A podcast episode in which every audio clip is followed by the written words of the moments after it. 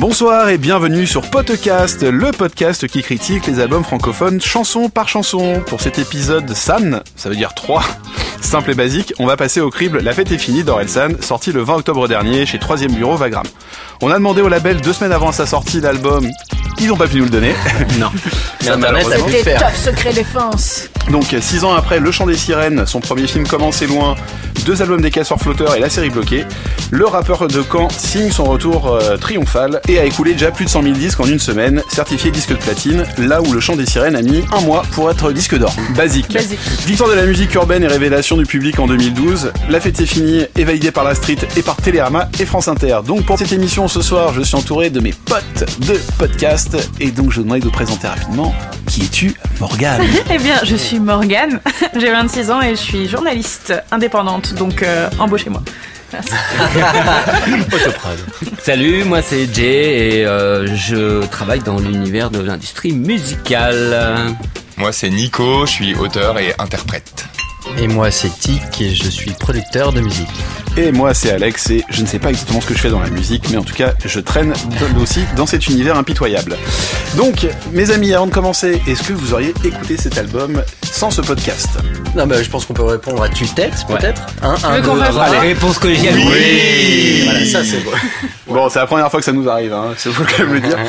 Euh, Et puis je vais balancer, mais Morgane l'a écouté qui hier hein, pour la première Non, fois Ce week-end en tout cas. Non, je l'ai écouté une première fois, mais j'étais en vacances très très loin et du coup j'avais pas la tête à écouter du rap français. Mais je me suis bien appliquée hier, du coup. Yes. Voilà. Et on a tous insisté à l'unanimité pour faire euh, le podcast sur euh, sur Orelsan parce qu'on suit euh, depuis toujours ce, qu'on- ce qu'il fait, parce que c'est notre génération, parce que y a, enfin il y a plein de choses et que euh, et que tout ce qu'il a fait dernièrement, ça nous parle, euh, voilà, enfin à titre personnel et puis à titre de, de, de générationnel tout simplement. bon, justement, à quel point vous connaissiez Orelsan euh, tous euh, par autour de la table? Tic. Euh, je sais plus, je crois que c'était euh, quand il a sorti euh, le clip euh, Suce-moi pour la Saint-Valentin. Saint-Valentin, ouais. ouais, ouais, à fond, bien sûr. À fond. En 2009. Versus Non, à à fond, fond, je veux dire, c'est. Ah bon, j'adore, c'est ma chanson préférée. non, en vérité, j'ai connu un peu plus tard que quand elle est sortie. C'est pas, je l'ai pas écouté beaucoup, mais en tout cas, on- je l'ai découvert grâce à cette, à ce clip. Donc tu étais de la génération MySpace. Ah oui, à fond, bien sûr, obligé. Nico, à quel point tu connais Orelsan? Toi Ouais, moi aussi, c'est depuis Changement en fait, euh, depuis le clip que j'avais que j'avais vu passer comme ça sur internet un peu par hasard, et depuis j'ai vraiment tout saigné, j'ai tout écouté. euh, franchement, même les titres les plus obscurs, les petits featuring quand ça s'appelait encore Aurel et tout, et plus Casseur Flotteur, les deux premiers albums aussi euh, d'Orelsan euh, en, en eux-mêmes. Enfin, moi j'ai tout écouté attentivement. Je suis vraiment très fan euh, pour deux raisons en fait principalement pour son sens de la formule que je trouve vraiment super aiguisé. Pour moi il fait vraiment partie des, des meilleurs punchliners avec un côté toujours assez excessif mais ça fonctionne bien justement. Et euh, aussi pour le son flow super élastique. En fait je trouve que voilà il a une manière de poser qui est un peu inhabituelle. Il est pas toujours exactement dans le temps il se décale mais en tout cas il est toujours dans une variation de flow. Et c'est vraiment euh, l'opposé des rappeurs monocordes euh, qui vont avoir un seul flow du début à la fin de l'album il fait vraiment plein de variations et même au sein de la même prod il te montre 5, 6, 7 façons de la de l'aborder différentes et je trouve ça super fort. Moi, alors moi, c'est marrant parce que je l'ai découvert euh, sur une photo. euh, alors pour la petite histoire, je l'ai découvert quand je suis arrivé dans l'industrie musicale en 2011 et je le connaissais pas du tout musicalement, mais j'ai vu passer une couve avec euh, une photo de lui et en fait c'est le sosie d'un super pote à moi qui est à Bordeaux, qui s'appelle Flo et que je salue. Et en fait, enfin, en tout cas sur la photo, le crâne rasé et tout, c'était exactement la même tête et j'ai halluciné en bloquant à peu près trois secondes en me disant mais c'est vraiment, c'est non mais non c'est pas possible, mais mais c'est pas mon pote, non mais non. Et en fait après en lisant voilà Orelsan et donc du coup ça a tiré mon attention. Et après j'ai eu la chance de le de, de, de, de suivre ce qu'il faisait de le croiser sur sur quelques événements sur quelques festivals euh, etc le rencontrer de, de parler un peu avec lui. Ce que j'ai rencontré dans, dans le mec m'a donné encore plus envie d'écouter sa musique. Et puis voilà comment je suis arrivé à écouter à peu près tous ses albums.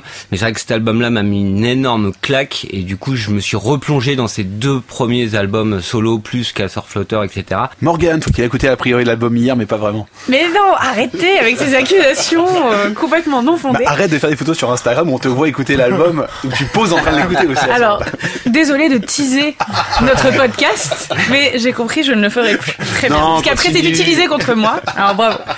Bel esprit. Euh, sinon, pour répondre à ta question, euh, Aurel San, moi, je l'ai plutôt connu avec son deuxième album.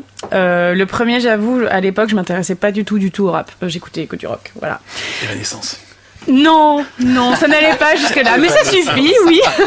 Qu'est-ce Bon, qui se passe. Qu'est-ce qui se passe Euh, Et donc, je l'ai plutôt connu avec euh, notamment le titre euh, Raël San, si je me souviens bien. Et en fait, euh, Orelsan, ça m'a fait un peu cet effet d'une claque. Genre, euh, je l'ai entendu une fois et j'ai fait C'est qui ce mec? D'où vient-il et que veut-il? Et euh, ce qui est intéressant, c'est que j'ai toujours du mal à savoir ce qu'il veut, à peu près. Euh, mais depuis, j'ai vachement suivi tout ce qu'il a fait. J'ai beaucoup, beaucoup écouté son deuxième album. Euh, j'ai suivi sur Casseur Flotteur. J'ai eu la chance de l'interviewer avec Gringe. Euh, je les ai vus plusieurs fois euh, sur scène aussi. Euh, j'ai adoré leur film Comment c'est loin, que j'ai trouvé super drôle et touchant en même temps. Donc c'est ça, en fait, il est plein de choses à la fois. Il est super intéressant ce mec. Enfin, je pense que on- ça va être dur d'être concis ce soir parce qu'il y a vraiment des tonnes de choses à dire. Bon, pour ma part, c'est vrai qu'Orelsan, je me rappelle exactement le jour où je l'ai découvert. J'étais en voiture pour descendre au printemps de Bourges. Et c'est une journaliste qui bossait pour le média dont je m'occupais qui m'a dit Ah, je t'ai écouté un rappeur, c'est hyper intéressant, il s'appelle Orelsan. C'était vraiment le type de hip-hop que j'écoutais en plus à l'époque. J'ai vraiment kiffé. C'est vrai qu'après, je l'ai vu en concert. Je l'ai vu aussi à Casseur Flotteur plusieurs fois. J'ai jamais eu l'occasion de le rencontrer, mais c'est vraiment un artiste que j'apprécie beaucoup. Et merci Adeline Lajoigny de me l'avoir fait découvrir à l'époque. Donc, je vous, comme d'habitude, je vous pose la question, un résumé en quelques mots. Tic. Cohérent, intime et cohérent, ouais. Ouais, moi j'aurais dit euh, génération en fait déjà comme premier mot. Euh, je trouve qu'il a ce côté super générationnel et en même temps il, il s'interroge un peu sur le côté généalogie aussi. Et euh, je sais pas après j'en ai noté plein en vrac plutôt euh, passé, futur, manga, jeux vidéo, sexe, mort, amour, sida, dépistage, avortement, famille, Paris, camp, Michael Jackson et trilogie.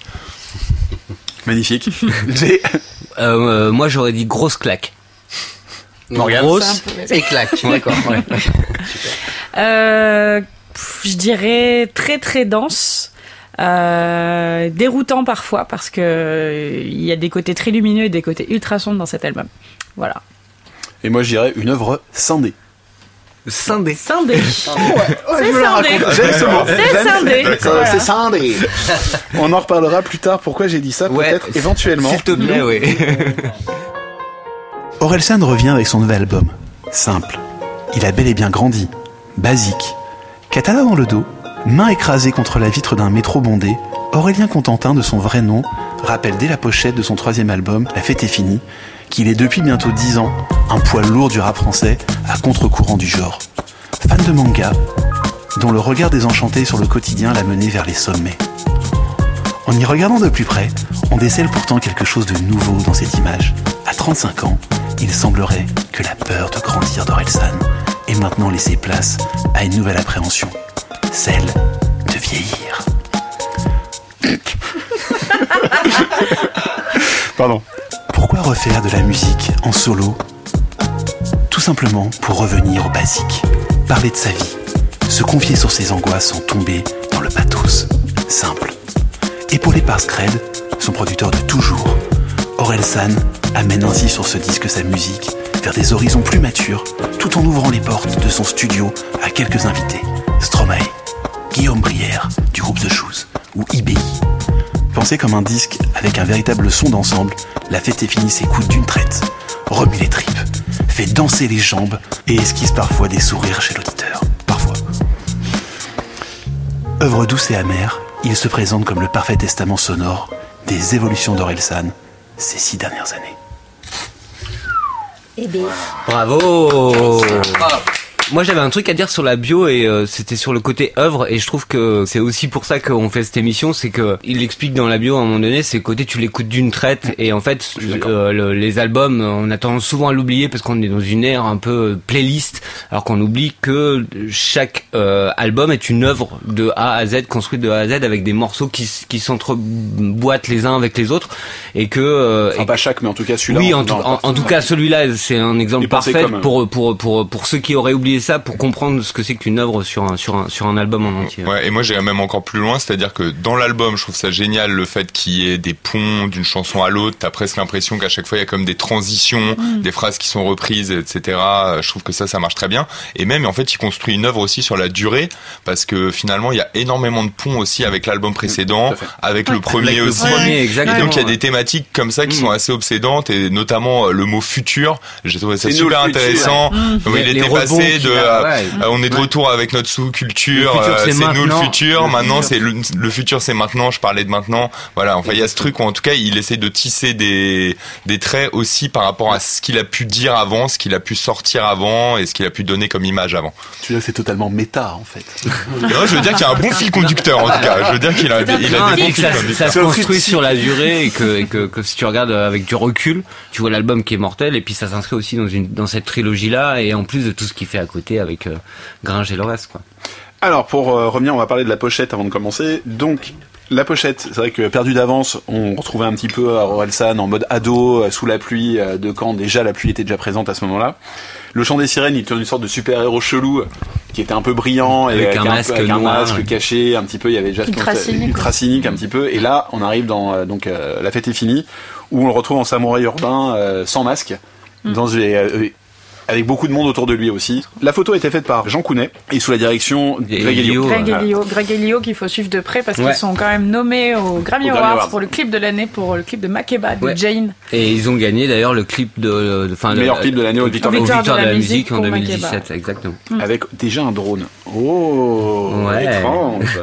Euh, la photo a été prise à Toulouse, dans le métro de Toulouse, parce que celle de Paris leur a demandé trop d'argent et résultat, ils ont dû euh, le il faire paraît que c'est un truc de fou pour retourner dans le, dans Ouais. le métro à Paris, euh, ça coûte une fortune. Et résultat, c'est Toulouse qui a gagné, le- qui leur a proposé très gentiment de venir. Et résultat, ils l'ont fait là-bas.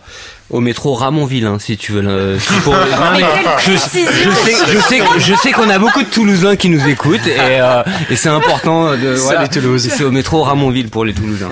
Bon, et je peux les dire que l'inspiration de la pochette vient du, photo, du photographe Michael Wolf sur la vie urbaine. Voilà. Merci, c'est France C'est beau. Culture. Il est 23h33. Les news.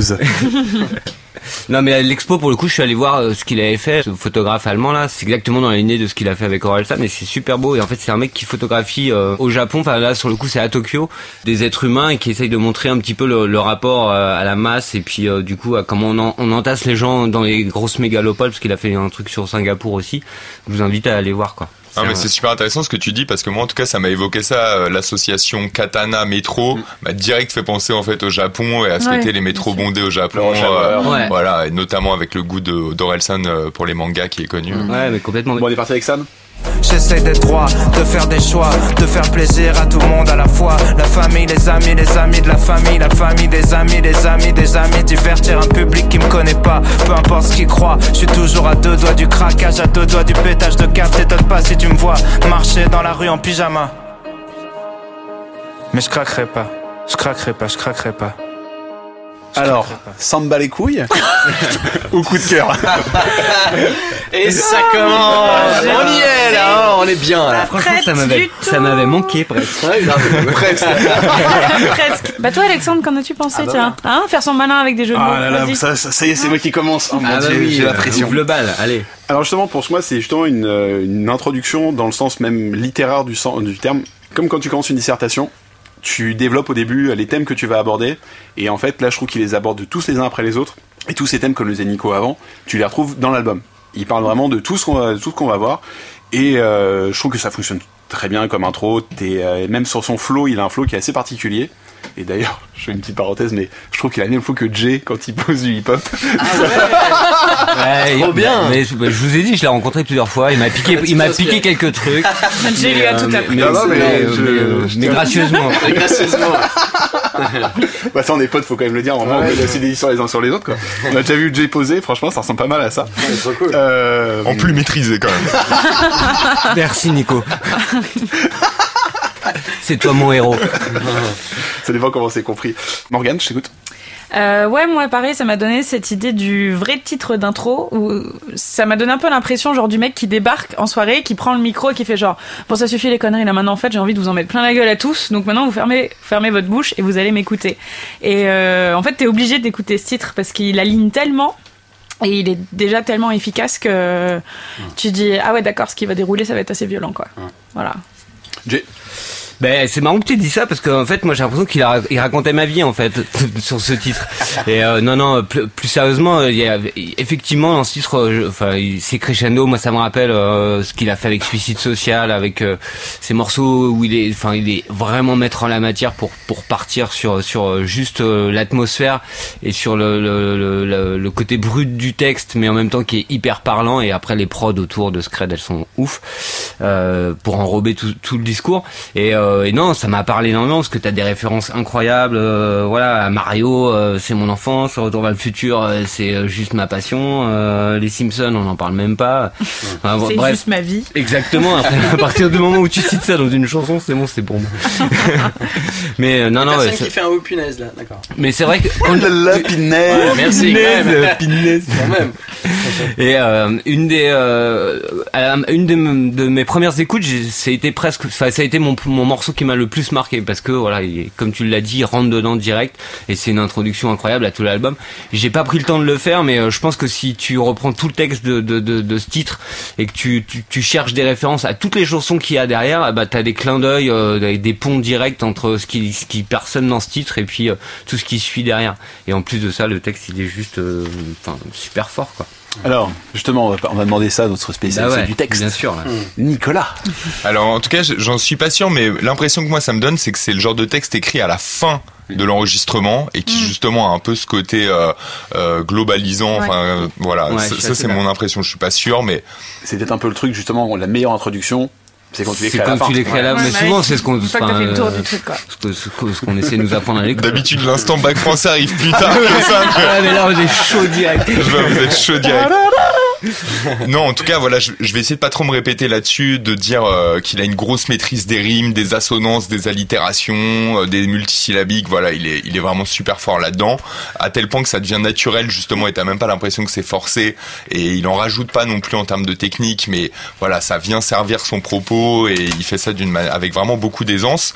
Et euh, justement, comme on a parlé du katana déjà, je pense que tout le délire autour du kung-fu est assez juste pour parler là. Pour moi, voilà, c'est vraiment le moment où il vient et il fait une sorte de démonstration de toutes les prises de kung-fu qu'il sait faire. Exactement. Il touche tous les points vitaux et tu finis KO. C'est la première chanson, t'es déjà KO. Moi, en tout cas, c'est l'effet que ça m'a fait. J'ai même pas pu écouter la suite de l'album. En fait, je l'ai réécouté celle-là deux, trois, quatre fois avant de passer à la suite tellement je m'étais pris une claque et je voulais tout capter, euh, toutes les variations. Voilà, j'ai adoré tous ces en- enchaînements euh, à la fin avec Punch Fatal. Là, tous les enchaînements en AA là, c'est c'est super stylé euh, et avec la phrase aussi. euh, J'écris chaque phrase comme si Michael pouvait voir ça. C'est son idole en fait. À mon avis, de toujours rapporter ça à Exactement. l'échelle euh, Michael Exactement. Jackson. 25 juin, une partie de moi. Exactement Ouais, quoi. Mais c'est Mouloud Achour qui lui rappelait dans une interview et il disait, enfin, euh, ouais, exactement. Il, et il rappelait que de manière consciente ou inconsciente, de toute façon, il, il en parlait toujours dans ses albums, il le calait toujours. Mm. Et puis surtout qu'avant de faire un album, limite, il s'écoutait toute la discographie Ouais. de Michael Jackson pour euh, voir euh, toutes les erreurs à ne pas refaire sur les chansons. euh. Trois petits trucs, euh, je vais essayer d'être court, mais comme c'est vraiment un de mes morceaux préférés, j'ai envie de me lâcher un, un petit peu sur celui-là. Et là où il est super fort en termes de punchline, c'est qu'il fait vraiment des métaphores, mais des métaphores filées. C'est-à-dire que par exemple, tu parlais de la référence à Mario, celle du PMU aussi, c'est pareil. Au lieu de faire juste un rapport imagé à Mario ou au PMU, à chaque fois, il en cale deux, trois. À chaque fois que je crois que j'ai fini le jeu, euh, ça repart à zéro, en plus rapide, en plus dur. Et voilà, il a le côté où il en rajoute toujours. En tout cas, il s'arrête pas à la première comparaison. Il essaie toujours de donner une, une profondeur en plus. Donc ça, déjà, je trouve ça fort. Après, en termes de flow, il y a un passage vers la fin où il s'énerve. Euh, ça commence à peu près avec euh, le monde est vénéneux, mon cerveau fait des nœuds. Je me fais à l'idée d'aller jamais mieux. Il commence à, à- à vraiment s'énerver. Je trouve que la montée en puissance en termes de flow est assez incroyable. Et la manière aussi dont il part dans le temps, en fait, où il part ou juste avant le, le temps ou juste après et il le rattrape. Enfin voilà je trouve qu'il est vraiment super fort en termes de flow là-dessus. Et après le dernier truc qui pour le coup est ni technique ni euh, poétique mais est tellement rythmique et marche trop bien c'est le passage avec les 1 et ça c'est vraiment magique. Ça c'est mon moment préféré. Je pourrais réécouter des dizaines de fois où il finit toutes ses phrases en rajoutant un petit 1 Je veux laisser mon propre souvenir, pas faire du sous, le mec à la mode en pourri. Hein. Ça je trouve que vraiment ce passage là est génial et où justement ça montre aussi que parfois la, la plus grande émotion peut venir d'un truc super simple. Et c'est simplement je sais pas son intonation En fait, ça rajoute, en fait, c'est- euh, juste la petite touche qui vient rajouter le, le lien entre Voilà. tout ça. C'est et- la petite touche d'humanité. Ouais, exactement. Bon, Tic, toi, on va parler un peu plus de prod parce qu'on sait que les paroles, bien que pour la Et première bien fois. que non mais là t'es obligé en fait euh, en écoutant Orelsan t'es obligé d'écouter les paroles parce qu'il te parle euh, il te parle de- non mais c'est vrai vendu. mais en fait t'as pas le choix c'est juste qu'il est tellement bon qu'il te parle à toi personnellement t'as l'impression donc euh, et il a un flow super facile etc et ses paroles vont droit au but euh, comme il disait justement dans l'interview de Click euh, c'est que il, il a essayé de pas euh, il a essayé d'aller droit au but tout le temps le, le plus euh, simple. Bon voilà euh, Non, mais ce mot va sortir. dit, en mais plus. voilà il Ouais, disait ouais, vraiment je veux aller droit au but et aller à l'histoire euh, essentielle.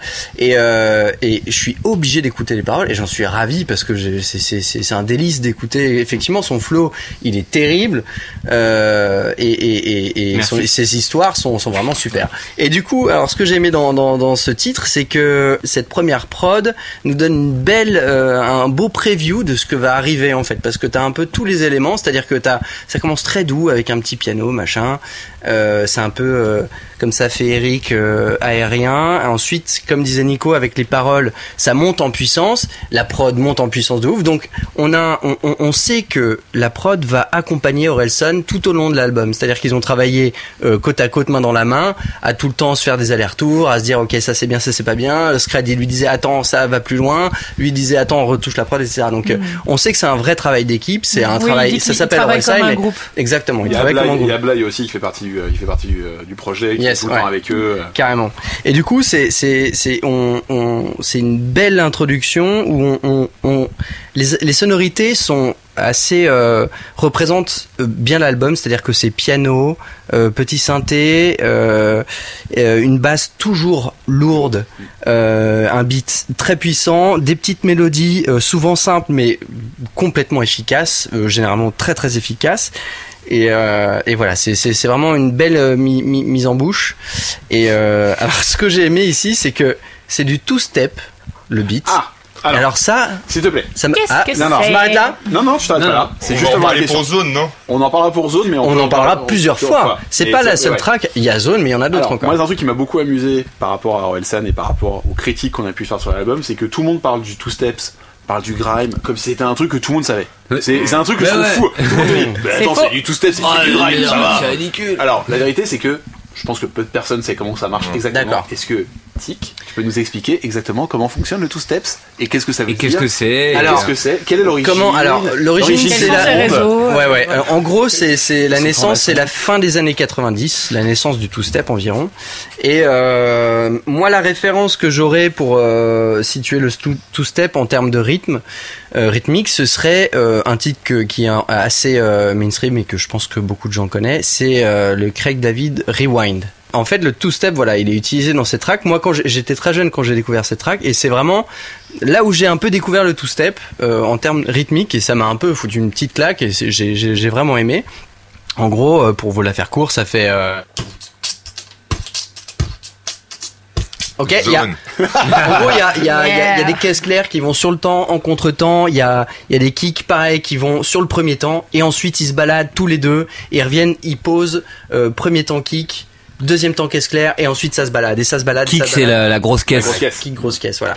Et bon, c'est pas, il y a pas, je, je dis pas ça comme si c'était la règle euh, officielle, mais euh, on, on reconnaît à ça en tout cas un peu le, le two-step. Et c'est. Et c'est souvent quand même un son anglais aussi, on peut préciser ça. C'est complètement, euh, c'est vraiment anglais, une mode de son qui venait de Londres à une époque. À la même époque, il y avait garage, drum and bass, et Tout voilà, fait. un des genres c'était two step aussi. Et on sent que lui, il est très influencé par ça, euh, Mm. qu'il a écouté ça en tout cas, grime, two Tout à step.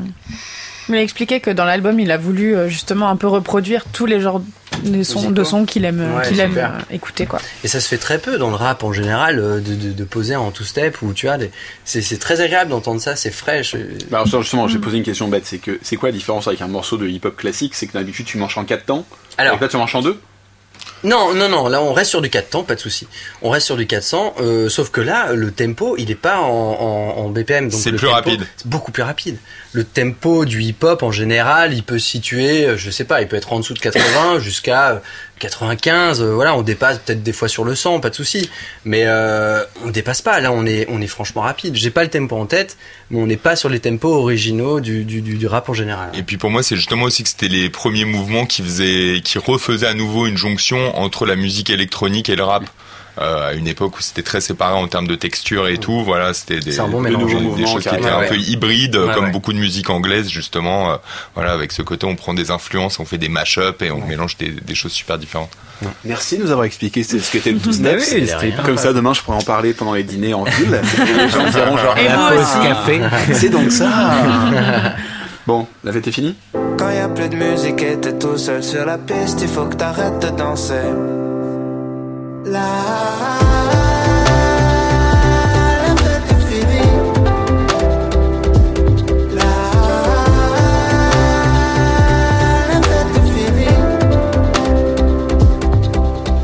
alors, est-ce que la fête est réussie ou la fête est finie? Bah, la question c'est de savoir est-ce que la fête est finie ou oh la fête est finie? Quel acteur C'est le Robert De Niro des podcasts. J'ai. Nico. Alors je sais pas déjà une petite chose c'est que il finit le morceau précédent San en disant la fête est finie. Donc bon ça pour le côté transition enchaînement C'est et tout déjà ça marche super bien. Bon le, le titre est magnifique déjà en fait je trouve le titre du morceau je veux dire euh, la fête est finie. Voilà tout ce que ça arrive à évoquer avec une phrase si simple une espèce d'expression toute faite mais qui là tout à coup prend une dimension et tout un, un sens de bilan de vie. Effectivement là où je trouve que ce qui est intéressant au niveau formel là vraiment c'est euh, le jeu sur les toutes les assonances en A et la façon qu'il a de les faire A, A, A, A, A, A. Un jour tu trouves la vodka Red Bull dégueulasse. La musique est trop forte, tu connais aucun son qui passe Ah, Voilà, mais en tout cas de toujours jouer comme ça en triplant donc Mmh. le A, je trouve que ça marche très bien au niveau, t'as envie de le chantonner, même moi après pendant toute la journée, dès qu'il y avait un mot en. A, j'avais envie de le dire comme ça, j'ai mangé une pizza, Ouais, c'est ça, et des pas euh, à hâte. et je rentre chez moi, ah ah, ouais voilà, un truc comme ça, donc voilà, je trouve que ça reste bien dans la tête ça. Vous êtes Après, musiciens quand même, vous tous. hein. Oh là. Il y a une fibre quand même. Oh là là. Voilà. Après, sinon, c'est pas forcément le, le texte que je préfère non plus dans l'album, même si je trouve que le, le refrain est quand même très stylé. Enfin, quand je dis le refrain, c'est la première partie du refrain, c'est-à-dire quand il dit euh, quand il y a plus personne sur la piste et qu'il est l'heure de rentrer. Voilà, ça, tout ça, je trouve ça vraiment superbe, ça me parle En fait, il, complètement. a- il arrive tout le temps à générer des images qui sont à la fois très simples mais ultra Carrément. fortes et significatives. Quoi. Super fort. Ouais. Il est trop, vraiment trop fort. ça. Exactement. Mais par contre, ce que j'aime pas du tout, c'est la deuxième partie du refrain. C'est la façon dont est chanté La fête est finie, justement, avec le petit cri avant là. C'est un petit cri d'agonie. J'ai beaucoup de mal avec ça, j'avoue. Euh, ça, c'est limite un des passages que j'aime le moins dans l'album, même peut-être. Ouais. Et euh, je sais pas, ça m'a, ça m'a rappelé euh, une sorte de vieille chanson qu'il y avait pour la Coupe du Monde en Afrique du Sud. Enfin, je sais pas. Waka waka. Ça m'a, ça m'a rappelé Shakira. Fait un truc comme ça. Peut-être c'était Pitbull ou un truc comme ça, non Tu vois, voilà, un truc, la un truc même, dans cet esprit. Non, mais je sais pas, c'était pas très cool. Mais euh, Mauvais en, souvenir. en tout cas, non, ouais, voilà, vraiment mauvais souvenir. Mais voilà, à part ça, c'est vraiment pour avoir au moins un truc négatif à dire sur l'album, parce que sinon, je vais pour, pour le je principe. m'e- m'extasier, je vais avoir l'air un peu stupide, mais euh, il est super fort aussi sur la façon dont il utilise l'anaphore, c'est-à-dire là à chaque fois les couplets commencent par un jour, tu, un jour, tu, voilà des trucs comme ça encore une fois très simples, basiques mais efficaces. C'est un truc qu'il fait souvent en fait dans tous ces dans, Il le fait dans les albums précédents. Ouais. C'est enfin c'est un truc d'écriture qui revient tout le temps, de garder sur, sur la même punchline de départ C'est et ça. après euh, les tirer, les tirer, les Ce tirer. qui, ce qui donne un côté obsessif euh, à ces chansons aussi, quoi.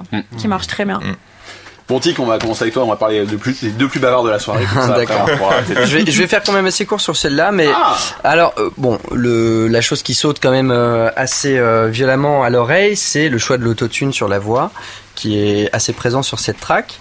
Euh, je le comprends parce que c'est une, c'est une musique qui a quand même assez de, de pêche en termes de tempo et en termes de, de, de, de sonorité en général et rythmique. Donc il y a, il y a, euh, c'est assez soutenu, on sent qu'il y a une énergie.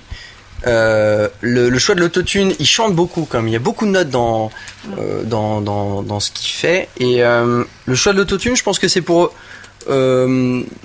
pas qu'on se dise putain c'est vachement faux, il y a plein de fausses notes parce que je pense pas que ce soit un, un chanteur merveilleux. Donc là le, le choix de l'autotune, bon je sais pas si c'est parce qu'en tout cas il chante pas très bien, mais en tout cas ça ça ça donne une belle musicalité euh, en général. Il est pas si violent de ça, l'autotune. Il m'a pas vraiment sauté à l'oreille. Il a pour habiller plus. Voilà, c'est plus pour habiller. Il est pas vraiment gênant en tout cas sur ce titre. Euh, sur le refrain. Donc effectivement, euh, on a euh, ces montées à l'aigu où il euh, là et là il monte très haut.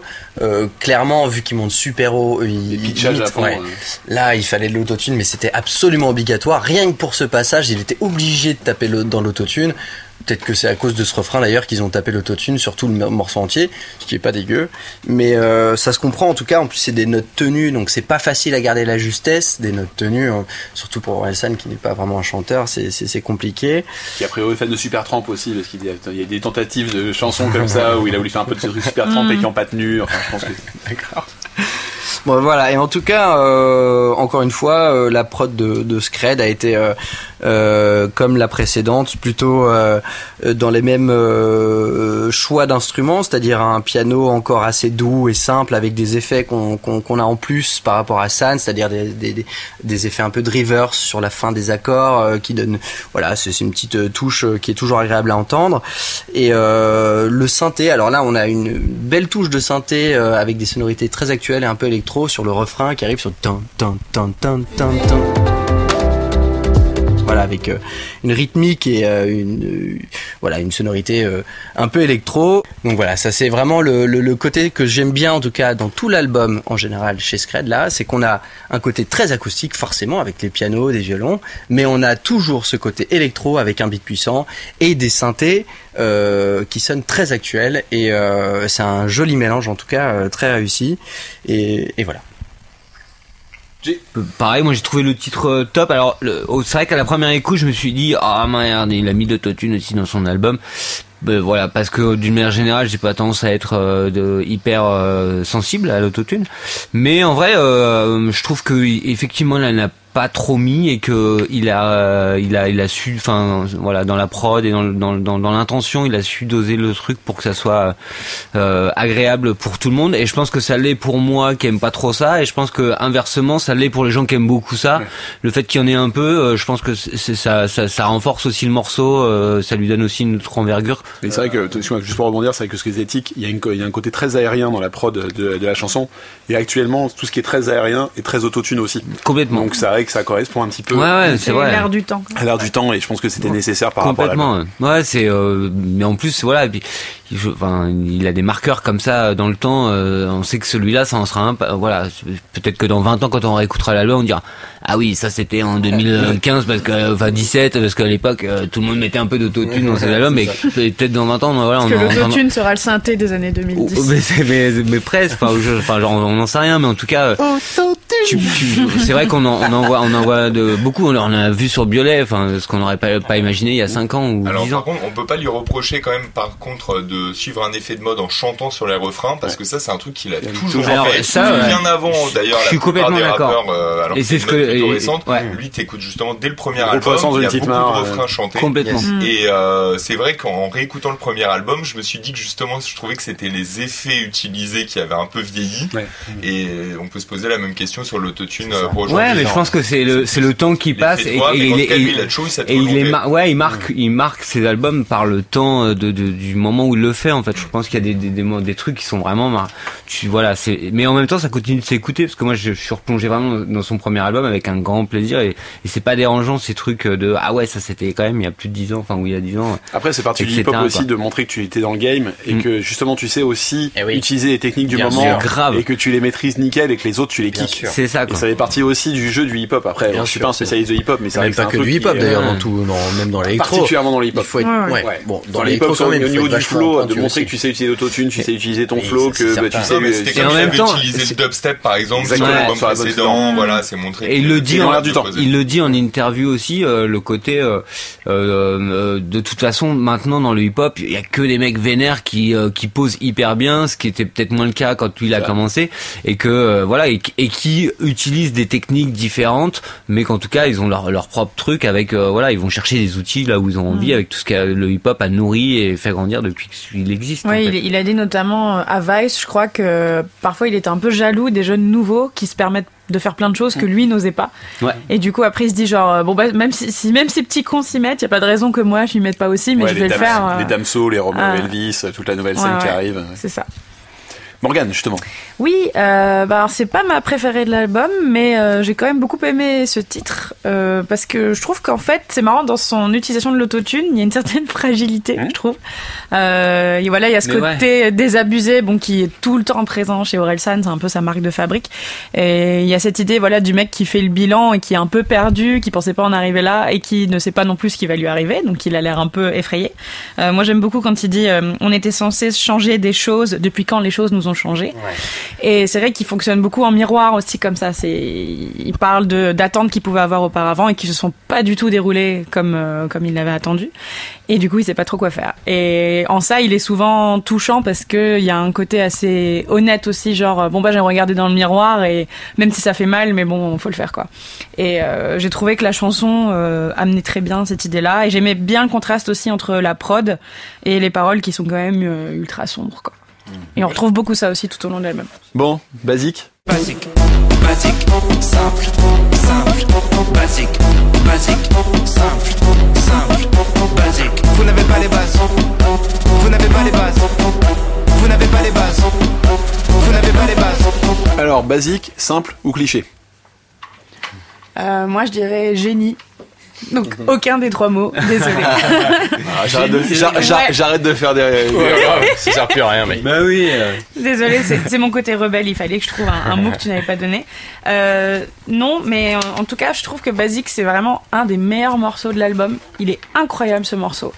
Euh, ça a été une grosse claque aussi et pour Orelsan c'était une grosse prise de risque parce que il traite quand même les gens voilà vous êtes tous des cons je crois si je me souviens bien dans la chanson euh, ce qui est un petit peu euh, risqué à faire quand même quand tu t'adresses à ton êtes- Il dit pas vous êtes Non, tous des cons, vous êtes vous êtes trop cons. ah oui vous êtes trop cons vous êtes trop cons c'est presque c'est presque pire C'est en vrai, fait. quand on commence la track, on se dit, mais quel connard Oui, c'est ça. Mais c'est quoi ton problème, mec? T'as mis 6 Exactement, ans à ouais. faire un nouvel album solo Enfin, Voilà, ouais. surtout que et- Voilà. bah, tu viens de, de le rappeler, mais c'est le premier morceau avec C'est lequel il revient morceau. surtout quoi. C'est Ah, le ouais, premier ouais. morceau et, et tu t'attends pas à ça en fait euh, du tout. Et le morceau est très bien articulé et il l'a reconnu lui-même en interview. Il a dit ouais c'est un morceau qui est un peu fait pour Twitter, même si apparemment c'était pas fait exprès. Mais il y a tellement de punchline, tu peux ouais tu peux tout tweeter, tout tient en 140 caractères. Bon maintenant c'est passé à 280. 280, mais euh, tout, il y a rien acheté dans ce morceau. Euh, et ce que j'aime bien c'est le mélange entre des choses qui sont des faits. Genre Hugo Boss a habillé les nazis. Grave. Et les Voilà. dauphins sont des violeurs. Désolé. Exactement. Et les dauphins sont des violeurs. Et ensuite, c'est plutôt euh, des espèces de bilan, voilà, comme on dit, où encore une fois, il touche à l'universel quand il, quand il parle de choses plus intimes, mais qui peuvent concerner tout le monde. Et tout s'agence vachement bien. Et le morceau coule tout seul. Et moi, quand j'ai écouté la première fois, genre, j'ai fait, ah ouais, ok, d'accord. Là, il y a encore un niveau qui a été franchi. Je pensais pas que c'était possible de son côté. Et puis, le clip, il est incroyable, quoi. Il a été fait par Greg Elio, donc ceux qui sont occupés de son, de la pochette de l'album. Euh, il y a La un plan, artistique. La, de Ouais. la direction artistique, pardon. Et euh, il y a un plan séquence qui est juste ouf. Et voilà, rien n'est acheté dans ce morceau. Alors juste pour un petit peu contextualiser, le morceau a été écrit pendant les élections, enfin les élections tout court. Après, il a pas dit les élections présidentielles, mais a priori c'est Ouais. quand même pour les élections présidentielles. Il voulait un peu rappeler les, ba- les bases avant de débattre sur des sujets d'actualité pour que les gens se remettent tous à niveau. Justement, c'est un petit peu euh, la base de la chanson et je pense que tout le monde l'a compris. Euh, Il y a que des punchlines, c'est vrai que c'est un peu un one-liner au niveau des euh, niveau des phrases. Il y a le one-liner quand on fait du, du stand-up, c'est le fait de faire une phrase de passer à une autre phrase qui a rien à voir, mais toutes les phrases en gros touchent les gens et toutes les phrases en gros sont limite des blagues en soi, ce que disait Morgan par rapport au fait que ce soit sur Twitter. Le clip est sorti le 20 septembre euh, dernier, ça a été un vrai événement, 34 millions de vues aujourd'hui. Donc euh, réalisé par Greg Elio qui ont fait Makeba comme tu l'as dit tout à l'heure. Euh, D'après vous, il y a combien de simples, combien de basiques dans la chanson Putain. Une attends. cinquantaine. euh, Attends. Cinquantaine, moi je dirais. Tu, euh, Ouais, Combien de fois il le 70. dit Ouais. non, non, moi, je, moi je dirais euh, 28 chacun. 50-50. Non, non, Non. pas 28. Ah, Il y a 34 simples Ah merde. et 20, 31 basiques et D'accord. un cliché. j'étais pas loin quand même. Voilà. C'est un cliché, j'avoue, il y en a qu'un. Mais oui. Donc juste pour euh, par rapport au clip, donc le clip a été tourné à Kiev en Ukraine et euh, donc c'est un clip qui a été filmé comme l'a dit Morgan en plan séquence. Et euh, pour la petite histoire, bon, c'est vraiment pas très intéressant, mais euh, la personne, c'est un mec qui tient le drone à la base, qui le fait le dos. En fait, il le tient en Oui. steadicam au-dessus de sa tête, c'est lui qui tient le comme il y a en fait il y a un stabilisateur Ah, sur les sur les drones, il le tient. Et ensuite, il s'envole avec il le drone. lâche le drone à la fin. Et si vous regardez vraiment bien au fond, vous voyez des sortes de tentes tout au fond des tentes jaunes. C'est là où il contrôle. Et c'est là où ils contrôlent tous Bah les ouais. drones et compagnie. Voilà. Carrément. Donc c'était la petite histoire. Et donc ça a été fait sur un pont de Kiev qui est pas fini, et une autoroute derrière, et c'est pour ça qu'ils ont pu se, faire- permettre de le faire là-bas. Et c'était vraiment le premier single pour noter le retour d'Orelsan. Je pense qu'il s'attendait pas à un aussi gros retour, c'est ce qu'il partout en interview. Constamment, il dit que c'est quelque chose qu'il s'attendait pas à un aussi gros comeback et euh, qui est une excitation aussi folle. Et effectivement, je vois même autour de nous. Enfin, là, pour nous, perso nous personnellement, je sais que le jour où le, sorti, le, titre est sorti- le titre est sorti, on s'est vu euh, quelques heures après, on était tous à dire, je sais qu'on doit pas en parler, est-ce qu'on doit parler en podcast, mais quand même on doit en parler, c'était fou, c'était fou, oh là là, on a adoré, on a adoré.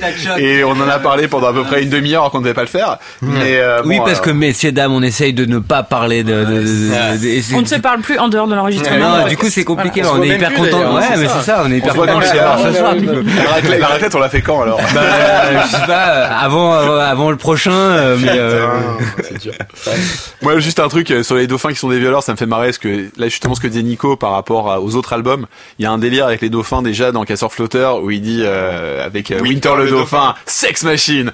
Ça m'a fait marrer qu'il y a pas de dauphin là-dedans et ça m'a fait marrer aussi parce que ça m'a fait penser un peu à Romo, à Romo Elvis euh, qui est dans une des, dans une de ses de ses tracks, il fait il fait ouais vraiment quand je t'embrasse c'est comme une sorte de dauphin sophistiqué. c'est une phrase qui me fait tellement rire que j'avais juste envie de la placer. Voilà. Il parle souvent d'animaux d'ailleurs. Ouais, beaucoup, Il y a le bestiaire euh, de Romo Elvis, Elvis. euh, une thèse à sortir euh, dans les années 2020. Jay. Quoi dire à part que, que, que je pense que c'est comme tout le monde euh, euh, ce titre euh, a fait que ça m'a donné envie. Tout à l'heure tu demandais si on avait eu envie de enfin si on, si on allait de toute façon écouter l'album. Euh, oui la réponse était avant même que le premier titre sorte mais quand le premier titre est sorti évidemment t'écoutes l'album parce qu'il arrive il revient euh, voilà c'est tout en fait le, le, le, le titre est simple enfin basique.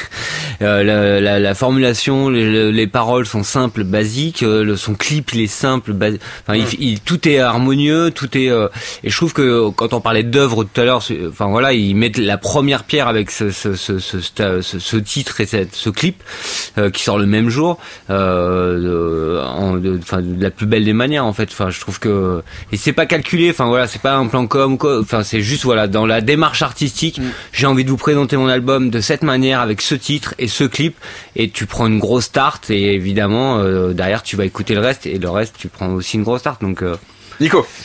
Euh, j'ai noté vraiment juste quelques mots pour le coup. J'ai noté euh, simple, basique, fat, massif, phase, magique. J'aime grave, tasique.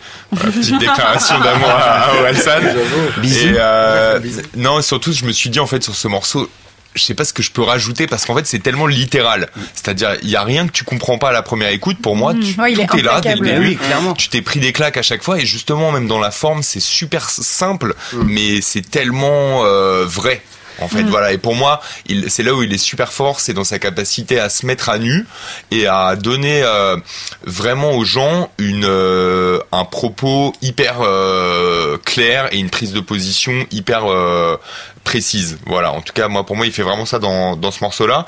Et notamment là, par exemple, pour moi, plus que le texte, c'est la musique, c'est vraiment le mode gros festival activé, euh, Mm. quasiment le stade. Et voilà, en fait, pour moi, c'est vraiment un morceau. Dès la conception dans le studio, ils sont déjà en train de s'imaginer Oui, oui. avec la foule en transe, en train de reprendre les simples basiques, simples basiques, et de se dire, finalement aussi, c'est ça, faire de la musique, c'est pas faire de la philosophie, c'est euh, permettre aussi aux gens à un moment de se défouler Mm. en allant à un concert, de s'éclater, de se lâcher entre potes. Tout en racontant Et- quelque chose. Et en même temps, c'est ça qui est fort avec lui, c'est qu'il te fait une sorte de gros tube et il te parle de trucs trop bizarres, euh, de Dauphin, de du nazi. dauphin, de nazi et du gobos. Et je sais pas, c'est improbable, mais je trouve que ça c'est fort en fait d'arriver à quand même garder euh, une sorte de côté. C'est presque du rap conscient, mais d'une manière super bizarre. Mais peut-être que c'est aussi la première chose, comme tu disais tout à l'heure, il y a des liens entre les chansons, et c'est peut-être là aussi une des premières pierres qui balance contre le FN. Il en parle Mhm. dedans, Ouais. et après ça reviendra J'avoue. plus tard. Ah ouais, ouais, c'est vrai qu'il y a beaucoup euh, tout ouais. ce rapport-là. Et pour moi, en fait, enfin, pour rejoindre un petit peu ce, que, ce qui a été dit, c'est le côté générationnel. En fait, là, il est, il est euh, transpercé. C'est-à-dire que pour moi, cette chanson, c'est vraiment la chanson qui parle à tout le monde. C'est presque un rappeur qui s'ouvre à, à- à toutes les générations. Et moi, j'ai entendu des personnes de plus de 50 piges me dire, waouh, non, mais cette, ce morceau, il est génial et tout, alors que c'est les premiers à me dire j'aime pas le rap. Et euh, voilà, et, et là il est, il est presque déjà, enfin il est déjà là-dedans en fait. Clairement, il a gagné en lisibilité. Donc, ce qu'il a dit, c'était sa Clairement. volonté pour cet album, c'est d'être plus lisible au niveau de la prod, plus lisible au niveau des paroles et plus lisible aussi au niveau euh, visuel. Et je pense que c'est un pari gagné dès la première chanson. Tout le monde a compris ce que ça voulait dire. Tic.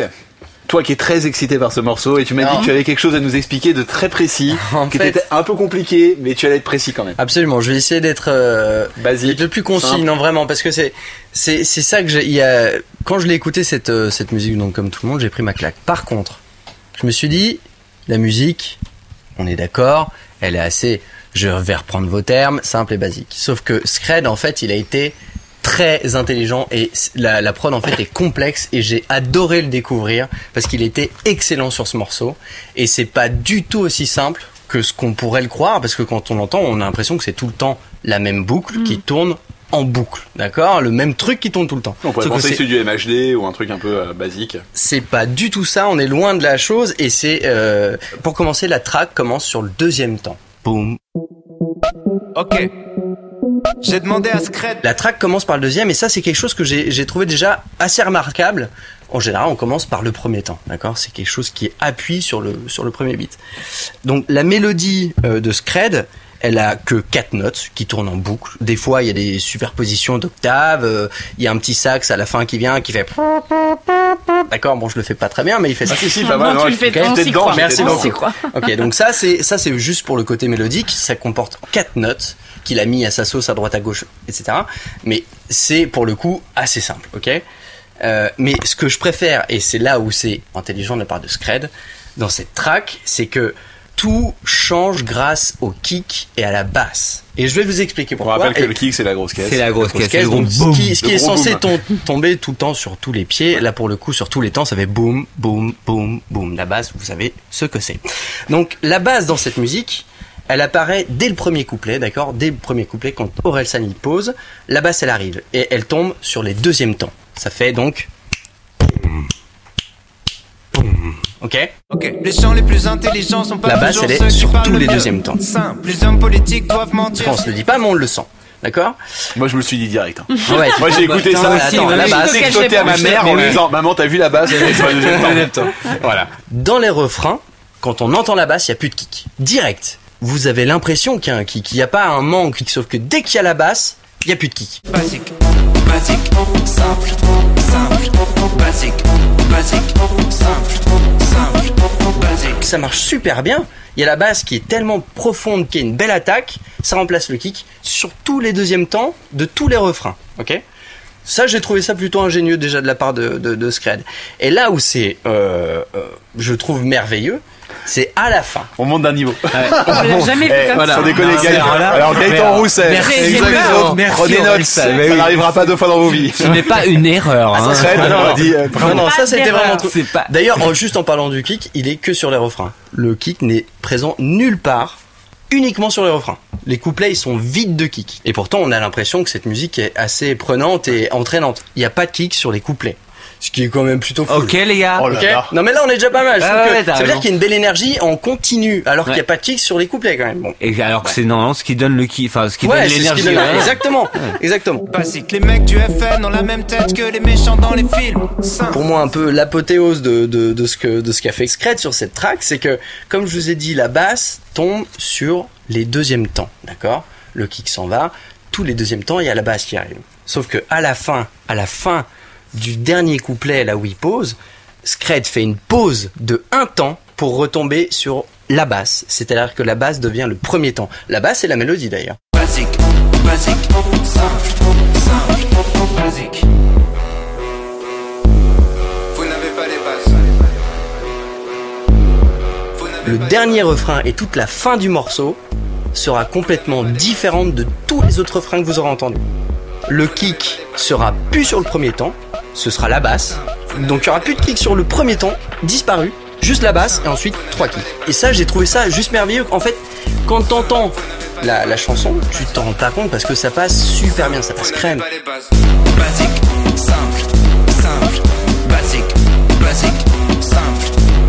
Lui, en fait, il a rien fait, si tu veux. Sa basse, dans sa timeline de son logiciel, sa basse, elle est tout le temps au même endroit, tout le temps. C'est ça qui est super. C'est que sa mélodie même, tin, tin, tin, d'accord tin, tin, tin, tin, ça et la basse, c'est une boucle infinie.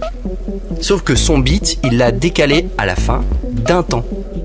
Et juste ça, j'ai trouvé ça super. Ça m'a ébloui. Voilà.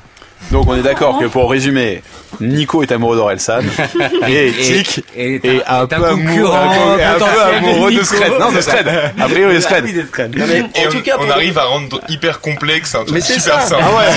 C'est juste ça, c'est juste. En fait, j'ai été très long, je sais. J'espère que vous m'avez pas perdu. Mais Ah non, non, là, franchement, c'était hyper, c'est- c'était hyper C'est ça que j'ai aimé dans cette track, c'est qu'on a l'impression que c'est super con, mais en fait, il a trouvé le truc pour, pour, pour faire perdre les gens. Et ce petit temps à la fin, vous essayerez de l'entendre, ce petit temps, Ah mais j'ai jamais pu écouter gagne. le morceau de la même manière maintenant. Bah, c'est sûr. non. ce Mais c'est parce qu'on n'a pas fin, les bases. Voilà. Voilà. Ouais. C'est Maintenant, justement vous avez quand, les il bases. répète, quand il répète, vous n'avez pas les bases, c'est justement à partir de là où il fait gagner un temps Hmm. au beat Que tout et, le- et tous les toutes les basses sont sur le temps et il y a plus de kick. Moi, je, je trouve ça génial. Ah là c'est- t'as des étoiles dans c'est les très yeux. intelligent. Ah, c'est On te sent, on te sent ému. Ouais, non, non, c'est- c'est juste, voilà, c'est bête. Il fallait y penser, il l'a pensé, ça marche super bien. Voilà. Bravo, Scred. Ouais. Allez, tout va bien. Tout va bien. Tout va bien. Petit, tout va bien. Tout va bien. Mais alors ça va ou ça va pas? Ça va, ça Tout va va. bien. Ça va, ça va, Quand ça raconté, va. franchement, quand his- bien. Ouais, tout de dommage. Bon, la production, bien évidemment, c'est Stromae. On l'avait bien reconnu, bien évidemment. Il a Oh, une je suis pas sûr que tout le monde l'ait reconnu. C'est Pour vrai le coup, enfin, on a on a beaucoup d'auditeurs qui sont très mélomanes, mais à mon avis, euh... Oh, Oui, peut-être pas tout. non, non, tu non, non, non, euh, En tout cas, ça s'entend. non, pas du tout. Bah alors, pour le coup, euh, Vous n'avez pas les bases. non, non, mais alors, je, je le dis en connaissance de cause. J'ai posé la question hier à, à quelqu'un qui écoute notre émission et elle, elle a deviné que c'était Stromae, mais par Elle contre, elle, sa- elle savait, ouais, elle est blonde, elle est blonde, elle est belle.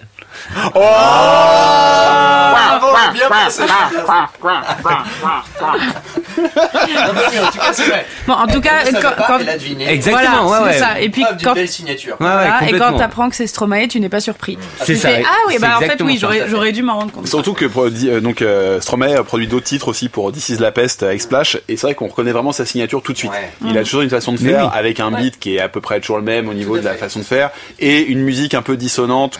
Donc c'est le nouveau single de San, c'est le deuxième single de La fête est finie. Le clip est sorti le 15 novembre, il est réalisé toujours par Craig Elio, il avait 6 millions de vues et a priori, il a été enfin là il a 6 millions de vues au moment où on parle après euh, Ouais. ouais, par contre c'est un peu c'est beaucoup moins que euh, le- Basique. basique merci, j'ai bloqué. Oui, mais qui est sorti, qui est sorti trop de. Ouais, mais qui a fait un nombre, qui a fait un nombre de millions tout de suite, qui était quand même assez ouf. Hein. Ouais, ouais, bien sûr, Ouais, mais c'est- euh, mais euh, ah, et c'est vrai qu'ils ont pas trop communiqué dessus, et Non. euh, Non, mais non. par contre vrai. le clip est magnifique. Ouais, Ouais, ouais, Ah, je viens seulement de le voir aujourd'hui. Ouais. J'étais ravi. De le.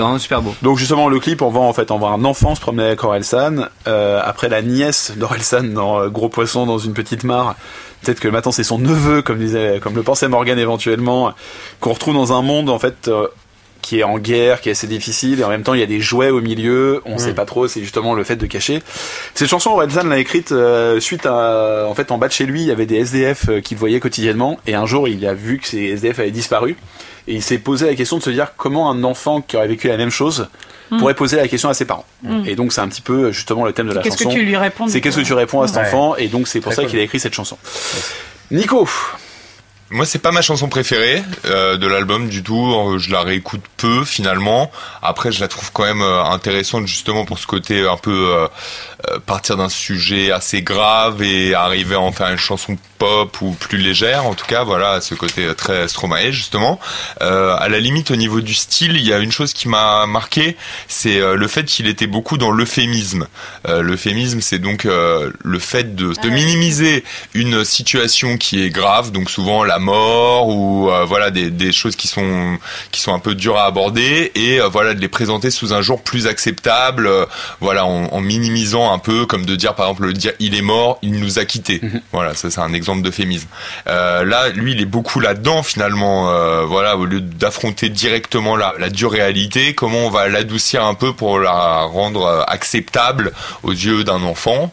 Après, euh, j'ai trouvé que justement peut-être d'une certaine manière c'était un peu à l'image du reste de l'album, c'est-à-dire que je trouve que lui-même s'est un peu euphémisé dans l'album là, qu'il est dans un il est beaucoup moins hardcore que sur les projets précédents. Et moi, c'est aussi ce que j'apprécie dans le personnage d'Orelsan, son côté hyper provocateur, euh, hyper borderline, voire largement Ouais, au-delà de la limite. la ligne. Voilà, son côté euh, point break, un peu l'extrême limite. Voilà, normalement, c'est voilà pour, pour pour ceux qui ont qui sont nés les- dans les mêmes années que nous. Donc disons que voilà, il a toujours ce regard très pessimiste, mais que d'un autre côté, j'ai l'impression qu'il a mis presque un peu d'eau dans son vin.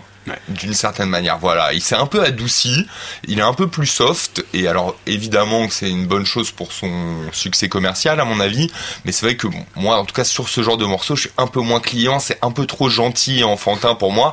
Moi je préfère quand il raconte des histoires dégueulasses euh, sur des instrus, sur des instrus super J'ai envie de pleurer des larmes Voilà, de je, sang. je- je- je l'avoue, ouais, voilà.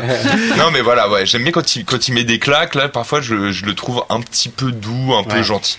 En plus, c'est la méthode Mais- cou- c'est un peu la méthode couée, de toute façon. C'est le fait Oui. de dire que tout va bien Ouais, et euh, Mais finalement, ça, c'est tout va mais, bien. mais en fait justement c'est intéressant ce que tu dis parce que moi j'ai un peu ressenti l'inverse, c'est-à-dire que comme son postulat de départ c'est de d'expliquer le monde à un enfant, mais donc forcément de le faire de manière très euphémisée parce que le monde est horrible selon Orelsan, euh, du coup cette chanson m'a mise plus mal à l'aise que par exemple la fête est finie parce que tout est qu'un tout n'est qu'un tissu de mensonge en fait. Et toi en tant qu'adulte tu sais ce qu'il y a derrière. Absolument, Et ouais. tu, et tu penses aussi à ce gamin en se disant, bah lui aussi un jour il aura les mêmes prises de conscience qu'Orelsan et lui aussi il va être, Ce sera dur. ouais, ce sera très ouais. dur pour lui quoi.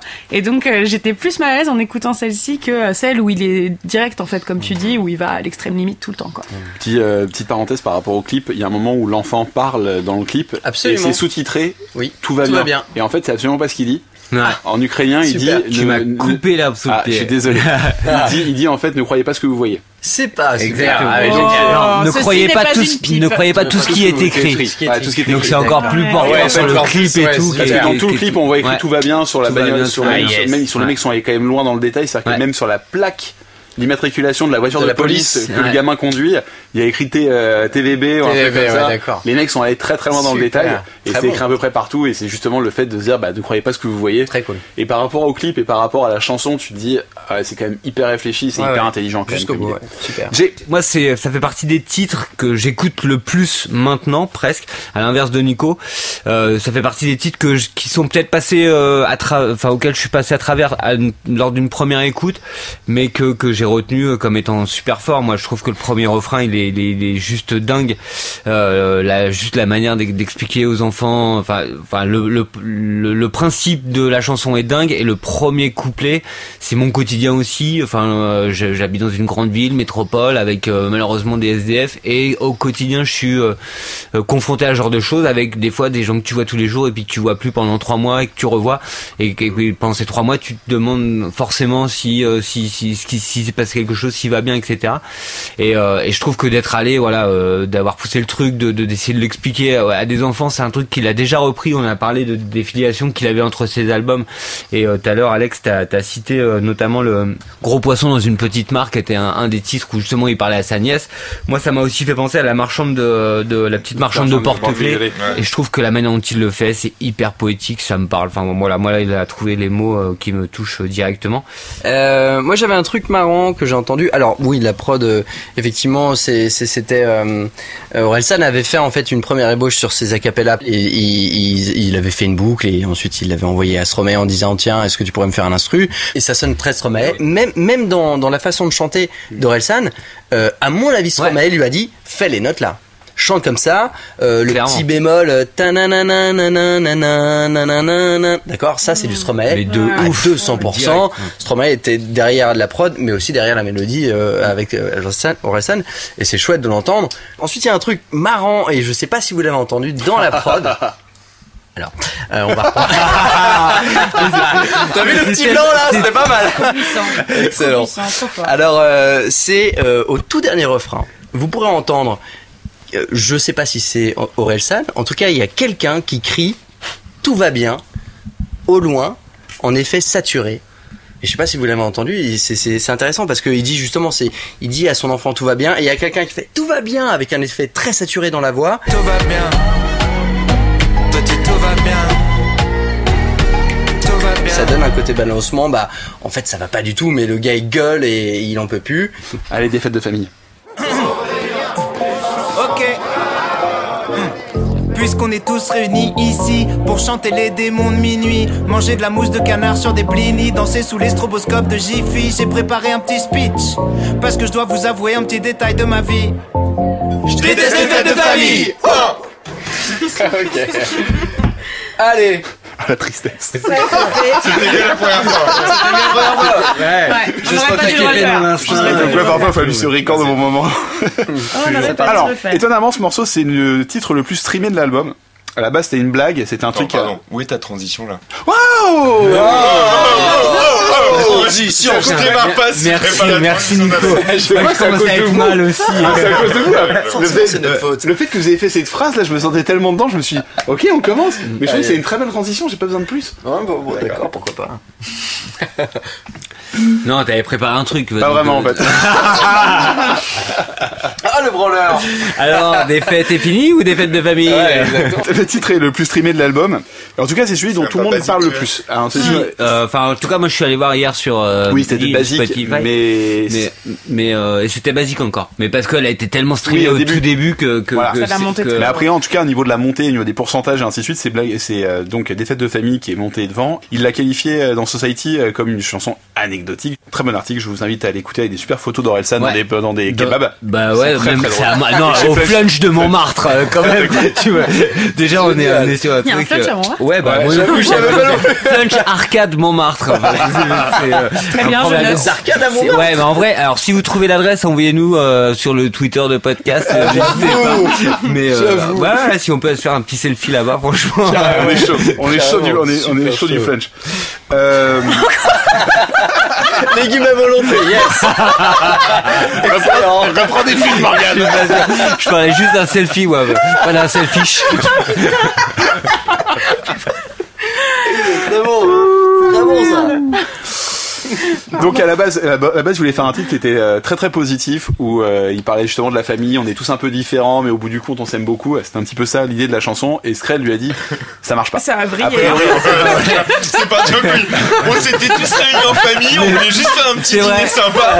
Et finalement, ça a fini dans un bain de sang. C'est avec eux. Donc voilà, en fait, il a a priori un refrain qu'il aimait beaucoup et euh, le refrain fonctionnait mais pas avec les couplets. Et Skrell lui a dit à un moment, on laisse tomber, on repart à zéro, fait des punchlines qui fracassent Ah ouais. et on y va. Ah, bien sûr. Et donc euh, c'est un petit peu, euh, c'est assez marrant parce que l'intro est un peu euh, donc in situ où il est dans, avec sa famille. Il leur dit, ok, je prends le micro et j'y vais et j'attaque. Alors, pardon, parenthèse, ce qui est marrant, c'est qu'on entend Orelsan dire non, non, non, Ouais, non. ouais. Et d'un coup, oh, genre, j'ai j'ai préparé un test quand même, texte. tu vois. Ouais, C'est un j'ai- peu chelou quand même. Et donc c'est un truc qui, qui fait assez régulièrement. C'est vrai que déjà, je je l'ai déjà dit avant, mais dans Gros Poisson, dans une petite mare, déjà il le faisait. Il y avait déjà un truc comme ça où il arrivait en disant genre, je vais t'expliquer. Et euh, il le fait aussi euh, dans, euh, dans Pour le pire, avec un dialogue en disant au début avec sa petite amie, euh, ah tu veux bazar en qui je suis, et en fait je vais t'expliquer. Et là il démarre son texte. Et là il fait à peu près la même chose en fait dans des fêtes de famille. Où il désigne sa famille, personne par personne, et c'est assez drôle. Bah, ce titre, euh, c'est fantasmatique en fait. euh, tous, enfin, après, je sais pas. euh, On a tous euh, plus ou moins de- des atomes crochus avec nos familles. Euh, moi, j'en, moi, j'en ai très très bon avec la mienne, mais à un moment donné, que- ils nous énervent tous à des moments euh, précis ou pas. Et c'est, voilà, c'est le genre de, de, de, texte dans lequel tu, tu, tu, tu te vois, tu, tu te rêves et tu, tu aimerais pouvoir avoir écrit ce texte et dire à tout le monde. euh, Voilà, c'est, euh, c'est. euh, ça parle énormément. Enfin, moi perso, c'est, oui, c'est, je suis, de, je, je comprends le côté, ouais, c'était plutôt un texte pas de, de, de transition et en même temps, ça parle à tout le monde. Ouais, je pense que, euh, enfin, les repas de famille, euh, c'est bientôt Noël, on sait tous ce que c'est. Euh, On embrasse ton oncle raciste Mais, ou pas ah non. euh, il y avait une punchline il y a longtemps là-dessus. Bah T'es oui, pas français ça si t'as pas un oncle raciste. raciste. Je Exactement. sais plus dans quel morceau exactement. Mais, de, euh, de Orelsan? Ouais. Ouais, ouais. Moi, en tout cas, je suis archi fan de ce morceau. C'est Ouais. vraiment un de mes préférés de l'album. Je le trouve trop bien. Effectivement, il y a le côté, on a tous vécu des situations similaires euh, de près ou de loin. Mais Alors, oui. pour rebondir sur le côté anecdotique, je pense qu'il y a le côté où, en tout cas, il raconte vraiment des anecdotes. C'est plein de petites anecdotes, des petites tranches de vie. Des et il est, scénettes, il est super bon Ouais, là-dessus. Ouais, voilà, dans la scénette, c'est vraiment un des, un des meilleurs pour moi. En, comment, en une phrase. Ouais. Enfin, pour moi, dans tout ce morceau, c'est un enchaînement de punchline, juste sur à chaque fois une phrase, une image, une situation qui Ouais. décrit le personnage, et c'est bon, t'as compris, t'as pas besoin d'en savoir plus, juste par une de ses actions dans la fête de famille, t'as compris quasiment toute sa personnalité. Et c'est incroyable de réussir à faire ça, de résumer la personnalité de quelqu'un en une action, Mais- une seconde. Je suis complètement. Et- je, suis- bah, je citerai une phrase parce que ça me fait penser Ouais, direct à la phrase de Vincent. T'as le même âge que moi, mais pourquoi T'es quand même plus vieux? Ça évoque forcément quelque chose. Et même la fois où tu rencontres un mec, tu dis ouais, en fait, lui, il a l'air beaucoup plus vieux que ce qu'il fait. Et en fait, on a le même âge et, et on a tous rencontré dans nos vies euh, des, des- des gens comme ça. Quoi. Ouais. En tout cas, Orelsan, moi je me suis dit que c'était vraiment sur ce morceau quasiment le seul à pouvoir faire ce genre de morceau et qu'il l'avait super bien fait. Voilà, que c'est un morceau parfait pour lui en fait. Pour moi, c'est vraiment c'est la la quintessence euh, d'Orelsan presque d'un côté, le rapport à la famille super compliqué, le côté très cash, le côté il ose dire un truc que personne oserait dire, que tout le monde pense mais que personne euh, ose exprimer de manière euh, si claire. Et j'adore la chute aussi, voilà. Oui. Pour moi, la La chute Mamie, je t'aime, c'est tellement magique et magnifique et à l'année prochaine ouais en plus voilà avec le côté Ouais. je reviendrai quand ouais, même. ouais, ouais. et voilà pour moi il est fort parce que justement il arrive toujours à aussi te retourner la situation. Et alors que pendant tout le morceau ça fait 3 minutes 40 qu'il te sort des saloperies des monde. trucs horribles. Et il finit sur un truc où tu te dis oh il est Oui, trop mignon. mignon, Ouais, Mais oui, c'est oh ça. mon petit Aurélien tu es tellement mignon.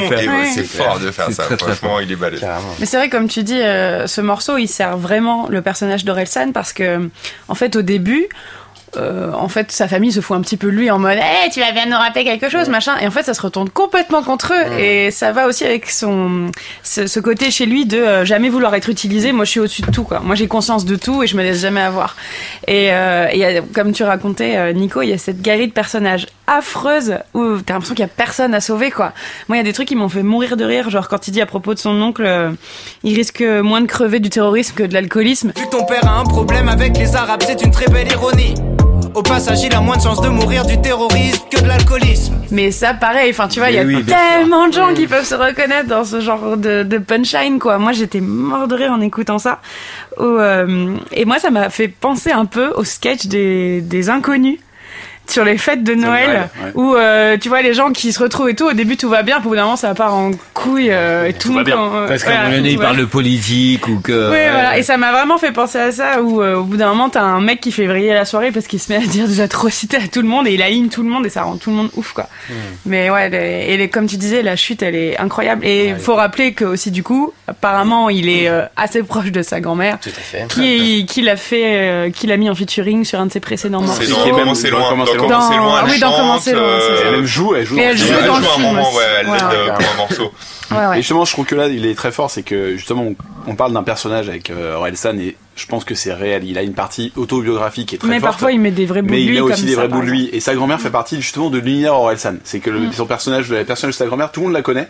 Oui. Et qu'il les touche pas, en fait, c'est hyper important parce que s'il est touché à sa grand-mère, tout le monde va dire, bah vas-y, c'est un sale du, c'est un- c'est vraiment, c'est- ouais. c'est vraiment Ouais, c'est le dernier des connards. Et justement, le truc, c'est que Il la protège tout le tu temps. la protèges, il la protège et il finit en disant, bon, allez, bisous à mémé, euh, l'année Mamie, la C'est mamie, la, la l'année seule qui trouve grâce à ses yeux. quoi. Exactement, et tu te dis, ah, le mec est fort, c'est Non mais il là, dit mamie je t'aime. Dit alors que dans un autre texte il dit j'ai jamais dit je t'aime à ma mère quoi. Donc d'autant plus fort quoi. Il, a, a expliqué qu'il avait prévenu sa famille qu'il y aurait cette chanson-là, mais qu'il les leur avait pas fait écouter. Et en partant du principe que maintenant ils ont suffisamment compris qu'il joue tout le Oui. temps sur l'ambiguïté entre euh, sa vraie vie et son personnage. D'ailleurs, il y a Quotidien qui l'a, le jour Oui. de la sortie de Oui. l'album, euh, qui a interviewé sa grand-mère, qui lui a fait écouter le titre en live pour voir sa réaction. Et je vous invite à regarder la séquence qui est quand même assez drôle. Et surtout, elle est tellement drôle que c'est elle qui remplace le wouh par oh. C'est au même moment, c'est génial. Il est extraordinaire ce moment. Elle a le sens du flow, elle aussi. Ouais, c'est ça. Bonjour. Non, mais je suis très d'accord avec vous, absolument, sur les paroles. Et puis, bon, la prod est très efficace. Et il y a quelque chose que j'aime bien, c'est que c'est très euh, petit gentillet, petite mélodie, tut, tut, tut, et puis avec un gros beat qui, qui rentre dans ta face. Ouais. Et là, il balance de ouf, mais il a la petite mélodie gentille derrière Mm. quand même en parallèle. Et euh, ce décalage est, est plutôt rigolo, quoi. Ouais, c'est vrai qu'il y a un vrai contraste entre Ouais. la rythmique qui est très trap Ah ouais. et en même temps la mélodie qui est très presque enfant, musique Qui est enfantine. enfantine, Exactement, complètement enfantine. ouais. On dit encore bravo à Scred. Ouais. et c'est vrai que et moi il y a le journaliste de, de l'Obs qui a soulevé le côté euh, ressemblance avec euh, ces gens-là de Jacques Brel et, et je l'avais pas relevé moi tout de suite mais le côté un peu descriptif de famille etc. Euh, je trouve qu'il y a effectivement des similitudes. Enfin, Ouais, ouais, c'est vrai. je, trouve- je l'avais pas. portrait, euh, ouais, de- exactement de la famille. euh, Complètement. Oh là Yes. L'enchaînement magnifique. Eh ben, on Merci va enchaîner Alex. sur la Euh, lumière. Est-ce qu'on va trouver la lumière? Alléluia. Bah, Nico l'a fait, c'est bon. Je sais pas ce qu'ils ont glissé dans mon verre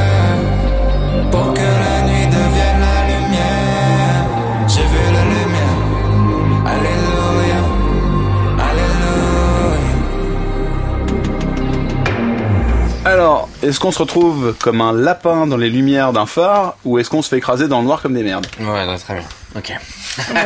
Ah ouais, tu, tu les as pas toutes bossées au même niveau, quoi. Non, non, j'ai pris un peu parti. Alors, moi, je, je suis honnête avec cette chanson. C'est la chanson que je déteste de l'album. Ah, merde. Ah, moi, aussi, ah, moi aussi, mais je je alors, je suis tellement pas surpris. Moi.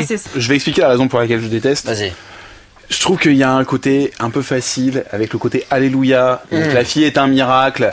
Et donc, résultat, il tombe amoureux d'elle alors qu'il est dans une soirée, il n'avait pas envie d'aller. Résultat, le miracle a lieu et machin.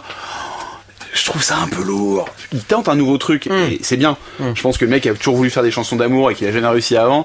Et là, il essaye encore de trouver une sorte d'axe pour essayer de faire passer la chanson à se dire ouais, je suis un peu bourré sur la piste de danse et finalement la fille m'emballe et que je suis amoureux et que quelque part en fait dans cette soirée sombre où rien ne devait aller, il y a la lumière qui arrive. Je trouve ça en fait symboliquement au niveau des paroles, au niveau de la prod, Pas fou. et la prod, elle est pour moi mais cataclysmique quoi. Bah, le c'est truc ouais, c'est pas, je trouve c'est pas ça- un truc de dingue, c'est clair. Est-ce C'est- qu'il n'y a c'est- pas une c'est- volonté c'est- de c'est- caricature un peu quand même? Je suis Ah, même pas, pas, sûr, je c'est la pense pas. Je- En fait, Non. le truc, c'est le premier. Je trouve que cet album, en fait, est hyper premier degré sur beaucoup de points. C'est que il y a pas un côté second degré, qu'il n'y a pas une réflexion euh, second degré sur pratiquement aucune chanson. Ouais. C'est qu'en fait, comme l'a dit Nico tout à l'heure, il est tellement littéral dans ses idées que t'as pas un truc à te dire ah ouais je pense qu'en fait derrière ça il a voulu dire ça non il a dit ça et je sais que c'est la chanson que je zappe systématiquement J'enfonce le clou un peu. le club des euh, haters y va et comme ça voilà, après les autres pourront y aller Après, on les laisse prendre la défense de- du morceau. Moi, j'avoue que je le trouve horrible aussi. Ce morceau, c'est le, le seul vraiment que je n'écoute jamais.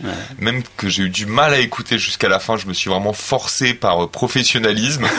Ah, c'est beau. Mais je te jure, non, franchement, c'était, Dévoué pour la c'était- cause. c'était vraiment une souffrance. Alors que vraiment, je vais, je, je l'ai pas répété assez, mais j'adore cet album. Il y a plein de morceaux vraiment que pour le coup, j'ai écouté en boucle et qui me sont restés dans la tête. Celle-là, je la trouve horrible. Pour moi, il y a un côté euh, un peu, euh, justement, euh, quand il dit euh, dans une autre chanson, euh, je veux pas être une copie, euh, une sous-copie du euh, chanteur à la mode. ouais. Et pour moi, il y a un peu un côté comme ça là dans ce morceau-là, et où euh, ce qu'on avait pu dire pour Biolay, pour un de ses morceaux, euh, là moi aussi ça m'a beaucoup fait penser à Égérie de Necfeu. Il y a, il y a ce côté-là, un peu ouais. lover, Ouais, ouais. planant, mais qui finalement en fait Ouais. est très inspiré du rap américain euh, aujourd'hui. Je sais pas, c'est inspiré de Drake, de mecs comme ça, mais moi je suis pas du tout fan. Euh, je trouve que ça lui va pas trop comme style. Euh, par exemple dans le morceau d'avant, le Défaite de famille, c'était vraiment c'était fait pour être chanté par Orelsan. Là, ce morceau-là, La Lumière, pour moi, il pourrait être chanté par n'importe quel autre rappeur, n'importe quel rappeur lambda autotuné. Euh, J'avoue, bon, après, je sais pas trop dans mes goûts. Moi, je suis pas la cible principale, mais ce que je déteste le moins dans le morceau, à la limite, je dirais même pas que j'aime bien, mais ce que je déteste le moins, c'est le fast flow là vers la fin où il dit c'est celle que j'attendais. Je savais pas ce que j'attendais. Nana, Ouais, bon, tic, tu nous remettras ça euh, en bon son, mais en tout cas, voilà, c'est c'est le moment qui m'a le plus plu, mais c'était pas au top. Moi, les gars, je suis complètement d'accord avec vous. Enfin, en tout cas, sur le principe, euh, tout le monde est, enfin, assez réfractaire, en tout cas à ce titre-là, et, je- et je suis euh, hyper d'accord avec vous. Sur le sur le principe, c'est-à-dire que moi, quand je l'ai écouté, c'est vraiment la- le titre que j'ai pas le, enfin, si que j'ai le moins aimé, tout simplement. Mais par contre. Euh, parce que juste parce que ça me parle pas. Mais euh, après plusieurs écoutes je me suis juste dit que c'était un titre qui euh, pour moi était une chanson générationnelle. Et en fait du coup enfin pour, pour moi on est on est on n'est pas dans cette génération et, et le, le morceau il est pas adressé à nous et avec nos codes musicaux etc et euh, bah, presque c'est presque une chanson euh, voilà euh, c'est une chanson d'amour pour jeunes adultes euh, pré euh, post ado euh, etc avec du vocodeur euh, ce qui est pas dans nos codes musicaux et on a plutôt tendance à euh, pas aimer le vocodeur plutôt que plus J'ai apprécié que tu dises, Jay, c'est que tu as dit vocodeur et non pas autotune, car c'est effectivement de l'au- du vocodeur et non pas de l'autotune, juste pour euh, marquer la différence. Pour est-ce que tu voulais expliquer un petit peu la différence vite fait C'est que l'autotune, ça, c'est que ça sert euh, simplement à corriger la hauteur de voix et la justesse de la voix, alors que le vocodeur, c'est de la synthèse vocale, c'est-à-dire qu'il y a quelqu'un qui joue sur un clavier des notes euh, il y a un son euh, synthétiseur qui passe dans le signal avec la voix. Donc c'est juste, euh, tu ouvres la bouche, tu fermes la bouche, ça fait un A, ça fait un O, et du coup c'est comme ça que tu, tu Mettre l'extrait où il fait.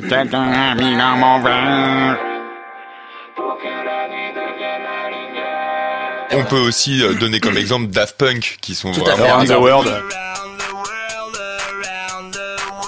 Un petit synthé qui se rajoute à la voix.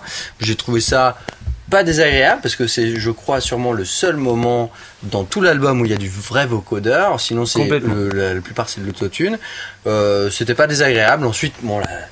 C'est, oui, je suis pas, je suis, je suis pas un ouf de la prod. C'est de la trappe, euh, ok. T'as, t'as des charlets qui font, voilà, c'est bon, C'est ok. plus du cloud pour Ouais, moi. exactement. C'est du cloud. Mais d'accord. pour C'est plus du cloud que de la trappe. hein. Et en fait, on est, pour moi, on est, on est pile dans ce genre de chansons qui qui sont des chansons de transition. En tout cas, quand, quand tu te sens pas Ouais, concerné ouais, par le possible. truc, Ouais. quand tu écoutes l'album en entier, on parlait d'œuvre tout à l'heure, quand tu écoutes l'album en entier, effectivement, cette chanson, elle passe euh, genre pour euh, comme une pause, pause quoi. sur ton sur ton Sur l'attention que tu portes sur les textes Une et sur ton oreille. C'est clairement vraiment pas du tout une de mes préférées, euh, voire même je pense que je l'aime pas trop en fait, et que ouais comme toi je la zappe. Et voilà j'ai l'impression d'entendre une caricature un peu de sous PNL, euh, je sais pas. Enfin il y a des, il y a des, enfin Paradis qui arrive par la suite est une bien plus belle chanson d'amour, et euh, je trouve qu'elle est vraiment pas nécessaire celle-ci quoi. Elle est en trop. Désolé. Non, on fait bonne meuf alors, peut-être. Ouais, fait en bonne meuf. faisant bonne meuf. Depuis que je suis petit, j'aime les Jour et nuit, je pensais. Mais j'ai jamais chopé J'ai jamais compris les J'avais pas le niveau pour les J'ai jamais su plaire aux Alors je détestais les J'ai même insulté les Dans des chansons sur les Qui m'ont rendu connu comme plein Mais je crois que je suis devenu une On me parle dans la rue comme une Et la folie en, en concert, ça aussi. hein. mais Ça, c'est oui, oui, oui. T'as tellement envie d'être en concert là pour ça. Bonne track Ou bonne Ou bonne track Ou bonne meuf. non, alors cette track, c'est le seul, c'est la seule track que lui même a produit en fait. Exactement. C'est- c'est ce que Eh j'ai non mais me- me- ah, attention. Ah, non, mais, en fait, je te passe, je te passe, non, mais c'est bien que tu le notes parce que c'est- je te, je te passe le, je Mais te tu as passe bien le raison. ballon. Mais vas-y, tu as vas-y. bien raison. Mais c'est exactement ça. Enfin, moi j'ai adoré direct cette track parce qu'elle est, euh, tu sens qu'elle est rough, tu vois, elle est, euh, elle est Bah, rough. taillée dans la, ouais, taillée dans, Taillée la dans roche, tu vois, comme, euh, comme Taillée dirait Sniper. Exactement, merci. Taillée dans la roche. Alors, aïe, aïe. Et donc, euh, donc le beat a été fait, a été fait par Orelsan. Euh, on a une rythmique, mais on ne peut plus simple. Un kick, des claps et des charlets, c'est tout ce qu'il y a. Adieu les C'est tout ce qu'il y a, d'accord? Ça s'arrête là. Et Non, euh, après, il y a un petit- la voix bizarre aussi. non, non, non, non, là je te parle juste de rythmique, Ah. d'accord? De beat, c'est tout, il y a rien d'autre. T'as une guitare qui sonne complètement cheap, de, qui sonne vraiment pas du tout naturelle. Et là, je pense qu'on peut vraiment saluer le travail euh, du mixeur, qui était remarquable, c'est-à-dire Nicolas Fève. Quand on a des instruments qui sonnent pas super, euh, Le mastering fait tout. Ouais, le mixage Le et le mastering, le mastering, là, laisse tomber surtout le mixage. En tout cas, le mastering, c'est c'est une étape très importante, mais le mixage surtout. Juste deux secondes. Tu, enfin, la différence entre le mixage et le, Le mastering. mixage, c'est là où tu polis chaque instrument, tu lui donnes sa, ses, ses aigus, ses graves, sa compression, ses effets, sa réverb, Sa etc. texture. Sa texture. Et le, le ça, c'est le mixage, l'étape de mixage. Voilà, tu, tu colorises, Instrument par instrument, enfin, tu colorises la piste voix, par piste. exactement, piste par piste. Et l'étape du mastering, c'est pour remettre à niveau.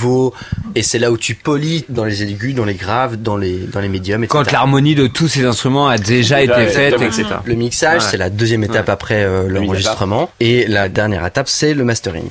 Et donc là, sur cette track, je pense que le mixage et mastering a été très important parce que instrument assez pauvre, guitare qui sonne pas de ouf en vérité, mais au final, c'est une note à chaque fois, mais vraiment une note, et ça sonne super bien. C'est- C'est c'est très efficace, j'ai adoré ça. Et alors, moi, une petite subtilité que je sais pas si vous avez remarqué, dès le début, quand il y a Bonne Meuf, d'accord, qui se répète, le tout dernier Bonne Meuf, avant que le beat parte, Ouais. il est beaucoup moins fort que tous les autres. Meuf, meuf, meuf, bonne, bonne, bonne, meuf. J'ai ma petite idée, c'est-à-dire que j'imagine que Orelsan était sur son pad, donc euh, vous savez ces petits carrés où on appuie avec ses mains pour lancer euh, les samples préenregistrés dans l'ordinateur. Et il était là à faire bonne, bonne, bonne meuf, bonne meuf, bonne meuf. Il appuie, il appuie, il appuie. Et le dernier, il était appuyé un peu moins fort. Du coup, le son est joué moins fort. Je soupçonne que ce soit ça. Mais ça, c'était une petite question que j'avais. Bon, j'ai pas de réponse. Orelsan, réponds-nous. S'il te plaît. Et euh, on a donc cette euh, deuxième partie de la track que j'aime beaucoup, où d'un coup il s'arrête, tout s'arrête, la guitare résonne un peu, il finit, euh, je sais plus, il, finit par un bonne meuf, d'accord, sur un couplet, hop, il arrête de rapper, on a la queue de réverb de la guitare qui, qui, qui apparaît. Et là, on rentre sur un beat. Et là, on entend donc euh, des, ce qu'on appelle des chops vocaux, c'est-à-dire que les chops, euh, c'est des petits, euh, c'est des petits samples vocaux qui sont à, à différentes hauteurs de pitch, aigus, graves, etc., et qu'on qu'on lance avec des pads. J'ai j'ai aimé parce que c'est encore une fois, on est dans le rough de de, de la track, de la compo, c'est-à-dire que euh, on entend chaque arrêt euh, de la voix, il y a, ça, ça crée des petits clics, des imperfections un peu à droite à gauche, euh, et, et, et c'est quelque chose que, en tout cas, en général, quand on compose ou quand on fait des prods, on essaie d'enlever ces, toutes ces petites euh, erreurs, ouais. Ouais, Et, et, et là, pas de souci, c'est pas grave, ça, ça donne une, voilà, une petite touche un peu euh, homemade que j'ai que j'ai beaucoup apprécié. Voilà. Alors, Nico, ça te fait pas penser à un freestyle d'Orelsan par hasard? Ah mais voilà, mais bien sûr. Ouais, c'était pour euh, la promo du chant des sirènes où il avait fait semblant euh, d'utiliser un logiciel qui trouvait lui-même les rimes du freestyle. Donc je sais plus, il y avait un truc avec Chewbacca, Chewie, Doui, comme ça. Voilà, et je vous invite à l'écouter. Il est vraiment très tripant.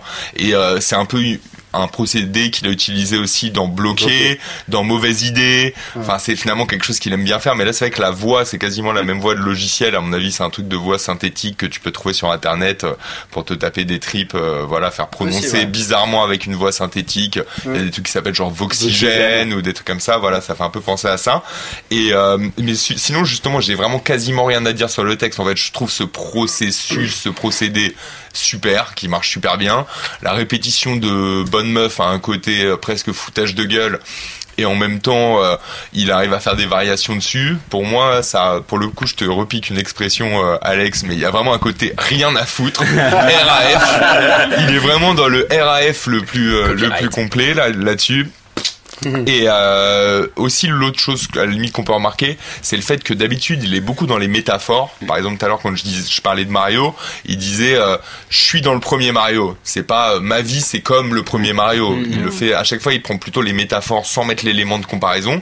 Et là euh, c'est un des morceaux où justement il le répète jusqu'à ce que t'en puisses plus presque. C'est comme une bonne meuf, comme une bonne meuf, comme une bonne meuf. Et d'ailleurs, Ouais. à Et- tellement que à la fin, ça termine a cappella seul Ouais. tout en bonne meuf, bonne meuf, Voilà. bonne meuf, bonne meuf, bonne meuf. Bonne meuf. Comme si en fait il l'avait mis en boucle dans son logiciel Bonne et l'avait laissé. Il a fait, fait l'export, il n'a pas été au bout à, à composer, comme tu dis, à faire, enfin voilà, à faire un acapella jusqu'au bout. Bah non, il y a encore euh, quatre mesures qui traînent. Mais, parce qu'il a là. à l'arrache, Ouais. justement. Ouais, et moi, en tout cas, c'est ça qui m'a plu morceau-là petit qui peu. parle. Exactement, c'est que t'es- t'as vraiment l'impression d'être avec Orelsan dans sa chambre ou son studio, Bah ouais. son home Ouais, studio, qui est en train de préparer ses trucs pendant la nuit, qui est en train de triper tout seul, et t'as vraiment l'impression d'être avec lui sur le canapé comme euh, les gars de bloqué. Ok. T'es à la place de Gringe, quoi. T'es avec Orelsan qui est sur sa MPC en train de taper des trucs bonne meuf et de te dire, mais ouais, mec, regarde, c'est trop cool. ouais. Moi, je trouve que là, c'est justement, il est très fort. C'est que de manière générale, de toute façon, c'est un mec qui est très fort en short concept. Le fait de faire des concepts courts que tu comprends en une demi-seconde, Ouais. c'est Bah oui. hyper fort. J'ai déjà bloqué, c'était un truc qui était exceptionnel. Ouais, de ouf. Pour moi, c'est que voilà, quand le titre est sorti, que je l'ai écouté, je me suis dit, ok, le mec est un Ouais, génie de loin. défonce. Sans parler de la série, hein, c'est vraiment le Ouais, titre. ouais, non mais bien Et après, derrière, la série, en plus, a réussi à amener à un niveau au-dessus, et ainsi de suite. Mais il est vraiment fort pour ce truc, déjà même pour euh, Suicide Social, qui est pourtant pas un titre conceptuel à la base. Il y a quand même un concept dans le concept. C'est-à-dire que le mec va être euh, un petit peu à faire un délire à la 25e heure, qui est un film de Spike Lee avec Edward Norton, où il crache sa haine contre le monde. Il reprend ce truc-là, et le mec va l'enregistrer en one shot. Mm. Et là, pareil, au Bonne Meuf, il part sur un truc qui est assez, comme l'a dit Nico, qui est assez freestyle. Et euh, il garde ce côté imperfection. Il n'est pas dans la perfection du studio, à vouloir vraiment poser les choses. Ouais. Et ce que je trouve encore plus fort, c'est que dans ce concept, le- parce que parfois les concepts, c'est un- quelque chose de cool, mais ça ne veut rien dire. C'est-à-dire que derrière, il n'y a pas, ça- il y a pas un message où ça veut rien dire. Et là, il réussit quand même derrière à exposer un message pseudo-féministe, alors que justement, c'est ce qui lui a reproché Ouais, quand c'est même. pas pseudo- En fait, lui-même l'assume comme étant Ouais. une chanson plutôt positive Oui. sur le féminisme. Voilà. C'est Euh, sûr qu'il va pas dire le contraire. Après, Ouais, c'est voilà. le fait justice pas. C'est Non, mais ça voilà. qui Ouais, association alors après féministe. avoir gagné aussi On va, oui, oui, non, ça fait. hein. On va pas revenir sur ce sujet parce que je pense que Non, je ça a je fait les gras de plein de gens et tout le monde en Je parle. Enfin, genre, chaque fois qu'il y a un article, tout le monde parle de ça et c'est pas le truc le plus intéressant. Exactement. Mais je trouve ça intéressant en tout cas qu'il réussit quand même ré- à raconter quelque chose dans une chanson qui est juste à la blague fait un concept. Ouais. Et parfois une capsule c'est une connerie mais ça veut rien dire. Et là, il réussit quand même. Et tu à parlais de bloqué, il a fait d'ailleurs un- une, une scénette bloquée euh, à fond sur le féminisme où il explique qu'en fait euh, c'est génial le féminisme parce que ça permettrait euh, si les meufs gagnaient plus que les mecs aux mecs d'arrêter de travailler et euh, ouais, je suis d'accord avec ça. Bref, Je suis d'accord. non non mais voilà et, et pour reprendre sur ce tr- sur cette chanson, moi je, je trouve que ce titre il m'a fait penser, ça rejoint un peu à tout ce que vous avez dit, à, à ces titres courts qu'il y a dans certains albums et notamment là en l'occurrence au titre Pi qu'il y a dans l'album de, de des Red Hot Chili Peppers One Hot Minute, qui est un morceau de transition un peu hybride, un peu machin, mais qui est le morceau court qui qui que tu que dont tu te rappelles. Ouais, qui est et, instrumental. et- et qui est voilà qui est pas le morceau principal de l'album mais qui fait que tu te rappelles quand même de ce morceau parce que il est, il est fort et parce que euh, il a un truc à lui. Et, voilà celui-là euh, euh, clairement c'est le cas. Le fait d'avoir appris vraiment tard- sur le tard parce que je crois que c'est euh, hier ou avant-hier que en, en plongeant un peu dans le dans les euh, dans dans les dans les euh, dans les, dans les infos, non, dans les Ah infos oui. De, de qui avait produit chaque titre et tout. Ouais. J'ai vu que c'était lui qui l'avait produit tout seul et d'ailleurs c'est Ah le ouais. seul titre qui produit tout seul. Euh, bah du coup je, je trouve que c'est c'est effectivement ce que vous disiez sur le côté. Je travaille un peu de, de- de- de- dans mon côté. euh, Enfin voilà, je suis dans le canapé, ouais, je fais du home studio Et, et je fais mon petit truc et c'est pas si c'est pas parfait c'est pas grave. C'est pas grave. Mais par contre, euh, c'est assez fort pour qu'on s'en rappelle et pour que ça soit euh, que ça soit hyper marquant quoi. Et moi j'ai adoré un truc dont on n'a pas encore parlé. Enfin, c'est le pont de la fin que que je trouve musicalement genre dingue en fait. Je pourrais me le mettre en boucle. Avec les, les, les petites voix. euh, Ouais, mais, mais super. c'est dément, c'est dément quoi. génial, ouais, c'est exactement ça. C'est tu t'as envie de danser dessus. c'est sûr. pareil. On, imagine en live que à quel point ça va être la teuf sur ce j'espère morceau. qu'ils vont le mettre à 2 Mais 3 de minutes en plus ce petit passage pour que tout le monde pète un câble. Mais ça mérite deux. Mais bien surtout, c'est là où il est très bon, justement, c'est que c'est typiquement le genre de truc, la répétition là du bonne meuf, Ouais. fait qu'en live, c'est une sorte Ouais. de tuerie. Mais parce bien que sûr. Ah, c'est la catchline. connaissent ou pas, il a qui même pas besoin de cette partie-là pour le pour ce live. Cette suite. partie-là, c'est le public qui Mais va la faire. bien sûr. c'est juste, euh, ça va être dingue. Bon, Morgan.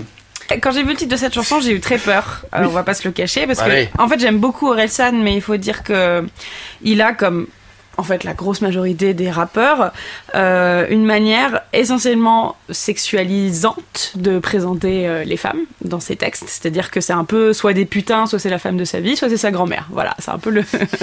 il y a trois possibilités. Voilà. Joli résumé. C'est- malheureusement, c'est encore beaucoup comme ça que ça se présente. Et euh, je me suis dit, bon, alors comment est-ce qu'il va nous amener ce concept de bonne meuf? Et j'ai quand même trouvé intéressant le glissement du... Alors, il y avait ce côté égo où, bah ouais, quand j'étais gamin, j'arrivais pas à serrer des bonnes meufs. Et puis ensuite, je suis devenue célèbre et j'ai commencé à pouvoir en serrer. Et en même temps, pas trop parce que bah, je me suis trouvé une meuf La super, donc voilà. Et moi-même, ensuite, j'en suis devenue une, mais plus sur le côté euh, on me voit. Et c'est ça que j'ai trouvé intéressant, c'est que, en fait, moi, ça m'a un peu fait penser à tous ces débats, peut-être si vous suivez un peu les débats sur le féminisme, et notamment la question de la place des femmes dans l'espace public. Hmm. Et moi, cette chanson m'a fait penser à ça, en fait. C'est-à-dire que la célébrité l'a rendue visible. Un mec dans la rue, c'est invisible. Une femme dans la rue est rarement invisible, en fait. Parce qu'elle peut se faire euh, emmerder n'importe quand.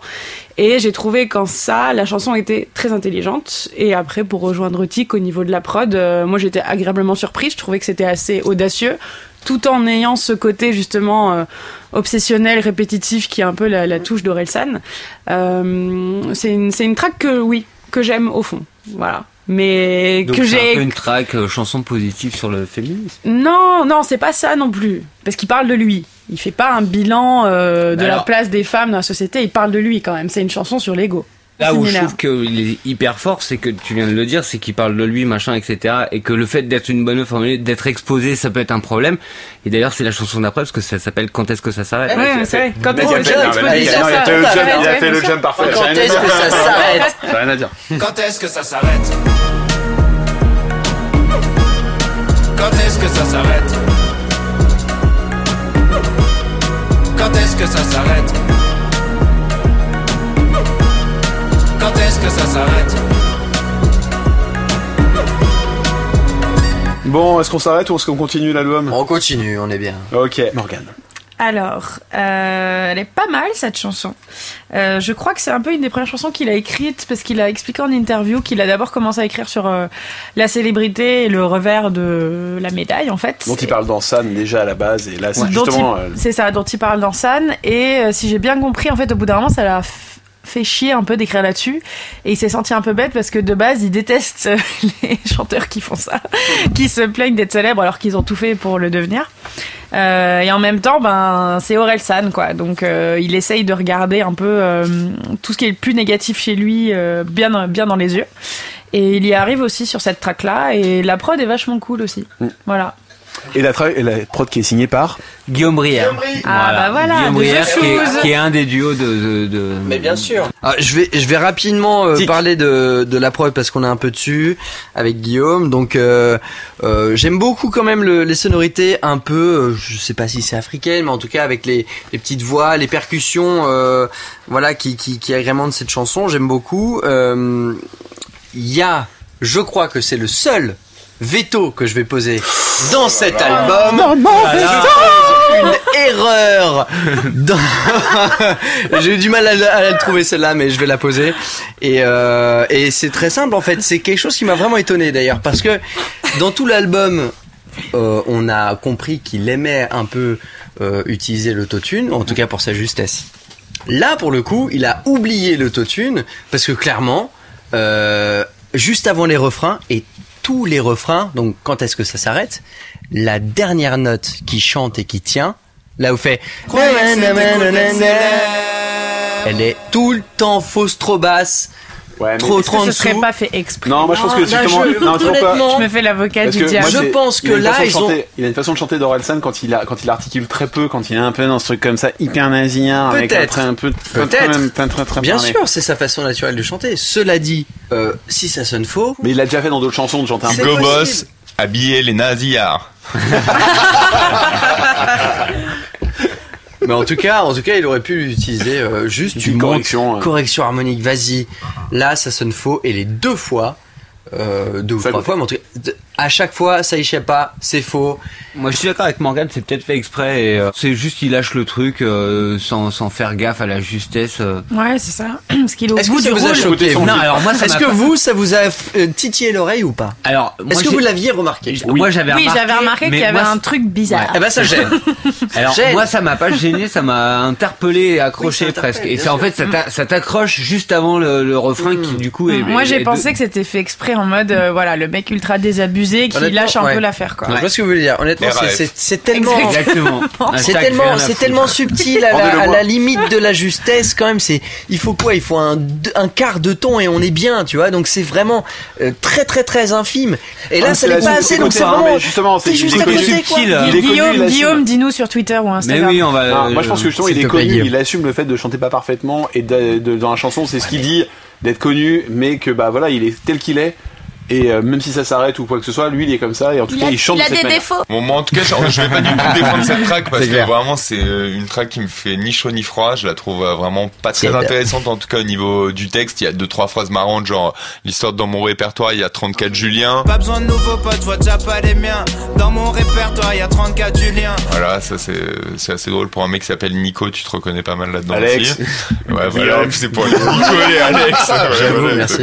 Et il y en a pour moi une qui sort un tout petit peu du lot, c'est sa dernière, mais euh, voilà parce qu'il retombe dans le côté un peu vulgaire, euh, gratuit, rien à foutre d'Orelsan que j'aime bien. Ouais. Justement, ce texte-là où il me paraît moins intéressant que les autres, c'est que pour moi, c'est vraiment du Orelsan d'avant presque. Ouais, en fait, euh, c'était ce que Mm. tu pouvais avoir sur son premier album. Mm. C'était le même genre de propos et ça apportait pas grand-chose. Alors que là, ce qu'on a tous aussi apprécié, c'est qu'il nous a surpris fond, hein. Mm. sur certains aspects. Après, moi, comme je vous dis, son côté hardcore, je l'aime bien, mais je trouve que finalement, il a, il a été encore plus hardcore sur d'autres morceaux là, dans cet album-là, en étant plus sincère en fait. Oui, c'est Et ça. où il est allé Là, toucher semble. tellement juste, tellement appuyé là où ça fait mal. Là où là, je trouve qu'il y a un peu un côté, c'est un peu de la branlette. En fait, Ouais, voilà. c'est un peu facile. Et pour moi, ce Mm. morceau-là, justement, j'ai envie qu'il s'arrête parce que c'est, euh, c'est- pour moi, ça apporte pas grand-chose. Comme l'a dit, comme l'a dit Jay tout à l'heure, en fait, je pense que c'est un bon pont aussi vers Christophe. C'est que dans Christophe, il y a un moment il est hyper hardcore aussi dans les, dans les phrases, et le fait qu'il soit vraiment hardcore sur cette fin de couplet, comme tu l'as dit, c'est le dernier couplet, c'est un pont vers Christophe, et je pense que c'est un petit peu fait exprès pour dire un petit peu genre, là je vais y aller un peu un peu mode plus sale, et Christophe, je vais vraiment démonter le bordel, et après on se recalmera un petit peu. Mais il y a peut-être un peu de ça, mais je suis d'accord avec toi, c'est pas un titre qui est foufou quoi. Moi, choisir, tu vois, par exemple, il a fait un titre euh, en exclu euh, dans Boomerang euh, sur, euh, sur France Inter euh, quand la- le, le jour de la sortie, c'est l'émission de Augustin Trapenard. Ouais. Et il a fait une chanson qui s'appelle Mes grands-parents. et je trouve que la chanson a Mm. beaucoup plus de sens et beaucoup plus de fond que celle-là en fait. Quand, enfin, surtout cette chanson, elle parle un petit peu de ce- son rapport à la célébrité. Et, et je- ouais, je comprends qu'ils disent qu'il aime pas les chanteurs qui, en- qui parlent de ça parce que personne n'aime ça en fait. Et puis c'est un thème qu'il avait déjà abordé dans le chant des Les sirènes, en fait, le chant des sirènes parle surtout de ça en fait. Et justement, c'est beaucoup ça, ça ça m'a surpris là, enfin ça m'a intéressé là quand t'as dit que c'était un des premiers morceaux, c'est que justement t'as l'impression qu'il était, il avait pas encore effectué sa mutation. Ouais, il avait Le pas encore bilan, en complètement digéré. vu, euh, au- début de son bilan. euh, Enfin, ouais, Ça ouais. ressemble trop à ce qu'on connaissait. Après, ce qui peut juste peut-être sauver ce morceau, c'est se dire que là où beaucoup de gens, je pense, qui ont du succès ont peur de la chute, lui, il la veut, visiblement, Mm, parce qu'il en a marre. Et ça, c'est un peu prendre le contre-pied de, de ce que beaucoup de gens euh, ressentent euh, quand ils connaissent voilà, une célébrité pareille euh, que la Mm. sienne. Quoi. Va-t-il se pousser, va-t-il arriver jusqu'à sa propre fin France Culture vous répondra bientôt. Bon, on passe à Christophe? Christophe Maé, Christophe Maé, Christophe Maé, Kinvey. Christophe Maé, Christophe Maé, Christophe Maé, Kinvey. Christophe Maé, Christophe Maé, Christophe Maé, Kinvey. Christophe Maé, Christophe Maé, Christophe Maé, Kinvey. Alors, est-ce que vous êtes plus Christophe Maé ou Kinvey Est-ce que vous êtes Zouk de Blanc ou Zouk de Blanc Moi, après ce morceau, je suis beaucoup plus Maître Gims. Ouais. Ah, d'ailleurs, je crois que Orelsan n'avait encore jamais invité Maître Gims, mais par contre, euh, le contraire s'était passé. Ils avaient fait un morceau sur l'album de Maître Gims avec aussi Stromae, Ouais. qui s'appelait, je sais plus comment. AVF AVF, voilà, exactement. Ah. Et euh, ils avaient fait aussi un autre morceau où il était invité avec euh, plusieurs rappeurs et tout. Il posait un gros couplet, euh, voilà, très- assez vénère. T'as des freestyles, t'as des freestyles Voilà, où des ils sont ouais. s'invitent les uns les autres. Ils se respectent les uns les autres. En tout cas, tu sens ça. Voilà, ils font partie des rappeurs euh, qui ont beau être très différents, je pense, dans l'esprit des gens, mais finalement qui ont les mêmes références aussi et les Bah, mêmes c'est aussi la génération. Enfin, on parlait, de, on parlait d'albums générationnels. Enfin, enfin, Section d'assaut en fait partie. Exactement, Ouais. c'est la même Et il y a une génération. histoire de concert justement aussi euh, où ils avaient fait la première partie. Oui, en- le 13 mai, le 13 mai 2009, il y a au Bataclan, il y a la première partie d'Orelsan, c'était section d'assaut, et deux semaines après, ils sont devenus très connus avec leur titre, et donc Ah. ils se connaissent quand même relativement très bien. Casquette à l'envers, tout ça, tout ça, t'as vu Voilà. Euh, Ah, Qu'est-ce qu'on peut dire casquette à l'envers, le titre, le premier. Non, titre, je pense que c'est. Et je battais dans le parc. Fait tellement bien. Attends, il nous fait un cover là, vas-y, vas-y, vas-y. le premier, le premier. Bon, on va pas. Et les gars, l'émission dure déjà 3 ans. On va sélection Franchement, je sors ma guitare deux secondes. Enfin, Donc euh, c'est un petit en fait c'est la, la blague c'est que donc il parle de musique de noir c'est un petit peu un il fait, référence en fait à Henri euh, Deleken qui a pendant les élections fait parler beaucoup de lui a de musique nègre Ouais. et euh, ça fait un petit Henri peu Deleken, qui est un monsieur politique très à droite et qui. Ah, très, très, très, très, très, Oui, très oui, à non, droite. non, Et mais qui a été, euh, et qui est patron de. Radio Ah Courtoisie. oui, tout à Oui, fait, oui. bien sûr. Ouais, ouais.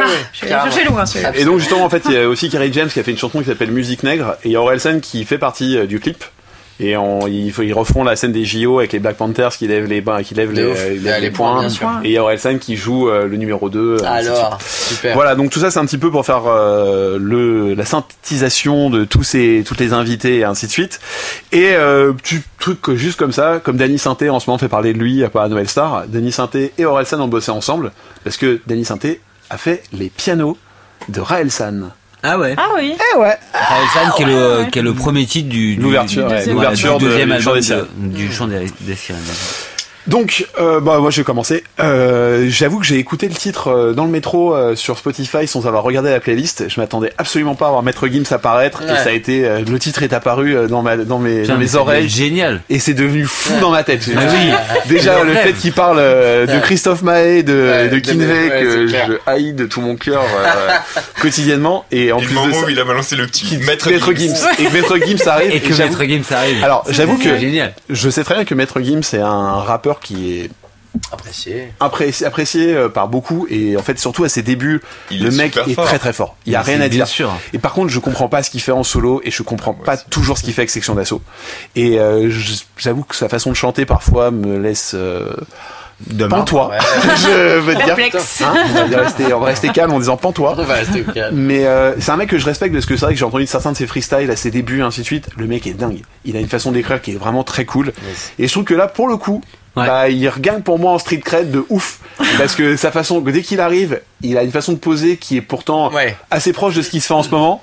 Mais il le fait tellement bien. Ouais, il pose super au fond du temps. En plus, j'aime bien. Il est, Ouais. il est très très Et au puis fond, il est, fond du il temps. est dans le deuxième degré. Oui, il a conscience de son c'est image, génial. Enfin, moi, je euh, trouve En fait, je pense que c'est ça qui a fait plaisir à beaucoup de gens. C'est Ouais. que moi, Maître Gims, au niveau technique, j'ai toujours trouvé qu'il a été super fort. Au niveau mélodique, il est incroyable aussi. C'est un mec qui trouve des mélodies de fou et tout. Mais là, les gens ont vraiment vu le côté second degré. Le mec ait de l'humour, le mec se- ait de l'humour. Voilà, il se prend Il pas forcément autant au sérieux et pour citer Bernard Minet, s'il te plaît, il Justement, Laurie. Ouais, Laurie. Et, pour moi, ils sont très bons là de se rejoindre sur ce côté un peu foutage de gueule en fait. Et c'est là où autant Orelsan quand il était invité sur les tracks de Maître Gims, il avait tendance à se mettre en mode un peu plus freestyle, euh, je fais du hip hop et tout. Ouais. Et là, lui, j'ai trouvé que lui, il était venu dans un truc où il s'est mis un peu dans l'univers d'Orelsan. Il s'est dit bon, allez, on va délirer. En mode super ouais, Ouais, gros, ouais, ouais. gros, rien à foutre, n'importe quoi, gros, Mais gros contre, bordel. ouais. Et justement, ça marche super bien parce que tu vois le second degré du mec. Et après, euh, je voulais donner une petite référence euh, à ce niveau-là. Bon, déjà, l'instru, elle fait grave penser à MHD pour le coup. Ouais, ouais, Moi, c'est la première fois que j'ai pu fait kiffer de trap. l'afro-trap, tu vois. Et de toute ma vie, je suis enfin rentré dans le délire et tout. Donc j'avoue, je, trava- je travaille un peu mon twerk et tout maintenant depuis. Et, euh, J'imagine tellement devant ton miroir, en train de te regarder le boule à te dire Putain, vas-y Voilà. bébé, je bouge mon boule là. Vous pouvez ouais. retrouver tout ça sur euh, les stories. Instagram de podcast. bientôt sur Insta. Non, non, franchement, euh, j'ai j'ai presque honte en fait parce que quand j'écoute cette chanson, genre je bouge la tête, je bouge le boule, je la connais par cœur et en même temps à la base c'est trop le genre de musique que j'aime pas, tu Bah vois. ouais. Mais Et, personne n'aime en fait, c'est ça qui est génial. Et il arrive à me faire kiffer des trucs que j'aime pas. Et rien que pour ça, Orelsan, je le remercie limite, tu vois. Bah parce ouais, qu'il arrive à me faire rentrer dans des délires dans lesquels je serais pas du tout rentré euh, à la base. Il a trop de phases trop fortes, la, la répétition de j'aime que les mangas, j'aime que les mangas. J'aime que les mangas, j'aime que les mangas et les films de Van Damme. Il y a un truc du refrain en fait que je voulais relever parce que ça me paraît important, ce qui a fait triper tout le monde sur le Christophe Maé, Christophe Maé, Kinvey. Christophe Maé, Christophe Maé, Christophe Maé. Et après, Kinvey. Repris dans le couplet de Maître Gims aussi avec Bernard Minet et Bernard Minet. Bernard Minet, Bernard Minet, Bernard Minet. Euh, c'est le fait qu'en fait ça fait pas mal penser à un morceau de Booba qui s'appelle euh, Wesh Moret Ah ouais, dans grave. lequel il dit Willy Denze, Willy Denze et son petit effet perdu de vue, Willy Denze. Et il avait déjà fait cette espèce de parallèle entre un chanteur un peu has-been, un peu genre ce qu'on aurait appelé un whack MC à l'époque, je sais pas, un truc, un, un délire un peu genre un mec un peu de la va- un mec de ou de la variette ou un mec qui qui, qui est un peu corrompu par l'industrie musicale et en même temps il arrive à en faire un truc presque hype. Mm. Et là moi c'est ça que j'ai trouvé énorme, c'est le mec il arrive à faire le truc le plus hype du monde Ah ouais. avec Christophe Maé et Bernard Minet, comme Booba avait fait de Willy Denze à un moment un peu un truc super ghetto tout à coup. Tu des millions de caméras avec le branleur en train de dire Willy Denze, Willy Denze. Voilà, je sais pas, je trouve ça comme quoi Ah, le décalage. l'autodérision Ouais. et le décalage, ça, ça crée toujours un truc aussi qui est fort. Et c'est là où pour moi les meilleurs euh, punchliners, ils sont là-dedans aussi. Ils sont capables de te retourner une image et de t'amener là où tu t'y attendais pas du tout. Ce que je trouve génial sur cette chanson, en fait, c'est que c'est une chanson sur les origines et que, euh, que ça soit des influences diverses ou autres, et que finalement, ce qu'on retient dans cette chanson, c'est le melting pot. Quand tu parles de cette chanson, tout le monde te dit euh, Bernard Minet, Bernard Minet ou Eddie Mitchell ou alors Johnny ou euh, évi- évidemment euh, Christophe Kinvey. Enfin bref, tous ces problèmes d'intégration de, de, de, de tes origines et de comment tu, tu l'acceptes. Ouais, mais parce quoi. que pour moi justement, ils jouent pas mal sur le côté. C'est beaucoup les mecs qui citent, c'est le côté un peu des blancs qui font de la musique. Exactement. joue Il Christophe euh, joue, Christophe euh, Maé, le mec qui se prend, qui, t'as l'impression qu'il vient de New Orleans alors que bah il vient du sud-ouest de Mais la France. C'est pas vraiment le même. Mais il, a- il arrive à, t'en faire un melting pot en, Ouais, voilà, ouais. en t'expliquant que ça fait, pas- ça fait partie d'un tout dans lequel on est intégré aussi. quoi. Moi, ce qui me fait beaucoup rire dans la chanson, c'est vrai que j'en ai parlé plus tôt euh, dans le podcast. et Il y a un moment où il met là, c'est la deuxième pierre contre le FN. Il raconte que Marion Maréchal euh, le suit sur Twitter. Marion Maréchal me suit sur Twitter. J'aimerais la baiser, briser son petit cœur. Et a priori, c'est une histoire vraie. Et je m'imagine le matin, tout ton Twitter, tu vois que Marion Maréchal Le Pen te suit sur Twitter. Je pense que ta vie s'arrête un peu à te dire Ouais. genre. Oh putain, j'ai Ouais, c'est perdu aujourd'hui quoi.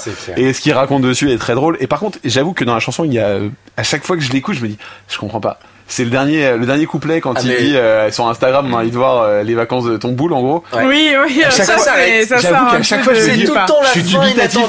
J'avoue, je suis dubitatif à chaque fois me dire, waouh, Mais Putain, ouais. J'ai pas compris ça. Ouais. Ouais. l'histoire Ouais. du boulard, je pense qu'elle est encore en mode R, A, F, rien à Ah voir. ouais, ouais, mais là, Ouais, c'est- vraiment on ça. l'entend juste gueuler en mode de gueule et. Oula Et, Et par voilà. contre, moi j'avais un truc à dire sur la petite phase de Marion Maréchal euh, qui le suit sur Twitter.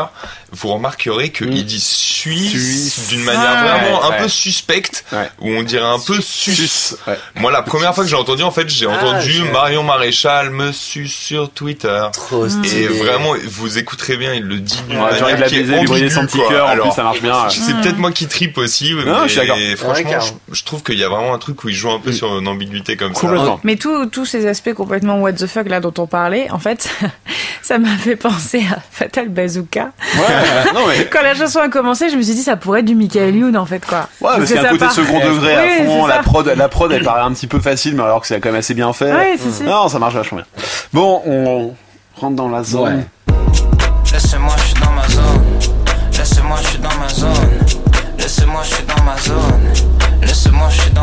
Alors, vous êtes plutôt zone 1, zone 2 ou zone 3, zone 4 Ah, De toute façon, c'est Ah, pas si, Navigo, mon pote, alors Tout est dézoné. Charles de Gaulle représente. Représente à Paris C'est ça. Bon, en tout cas, a priori, Nekfeu et Orelsan se connaissent bien. Ils disent déjà dans les chansons précédentes que souvent on les confond l'un et l'autre et en interview, ils répètent la même chose. Absolument. Euh, Nekfeu dit la même chose aussi d'Orelsan. Qu'est-ce que vous avez pensé de Zone? C'est donc un titre Two Steps. Two steps, On est d'accord. Tiff nous l'a expliqué précédemment. typiquement two steps. Hein, là, c'est vraiment du typique fait. Two Steps qui ressemble vraiment à une prod anglaise pure et dure. Ouais. Pour le coup, UK. il invite Nekfeu et Dizzy Dizzy Rascal. Dizzy Rascal, Yes. Qui est aussi un hip-hopper euh, Anglais. anglais. Ouais, emblématique du Anglais. grime justement. Ouais. euh, Alors, est-ce que, justement- du grime La question que je voulais te poser, c'est quoi le grime exactement? Parce que tout le monde utilise ce terme comme si ça voulait dire quelque chose. Mais ça veut dire quelque chose juste. euh, C'est juste. mais- mais- Ah, non, non, non. mais je veux dire comme si naturellement tu comprends. c'est- Tout le monde sait ce que c'est, ouais. On parle de rock. euh, tu parles de soul? Non, moi je parle de grime. Et le monde te dit, tu parles de grime? Mais bien évidemment. Eh, ta gueule, tu sais pas ce que ça veut dire. Alors, est-ce que vous pouvez m'expliquer ce que le grime? essayer d'exprimer rapidement, mais de manière un peu détournée quand même.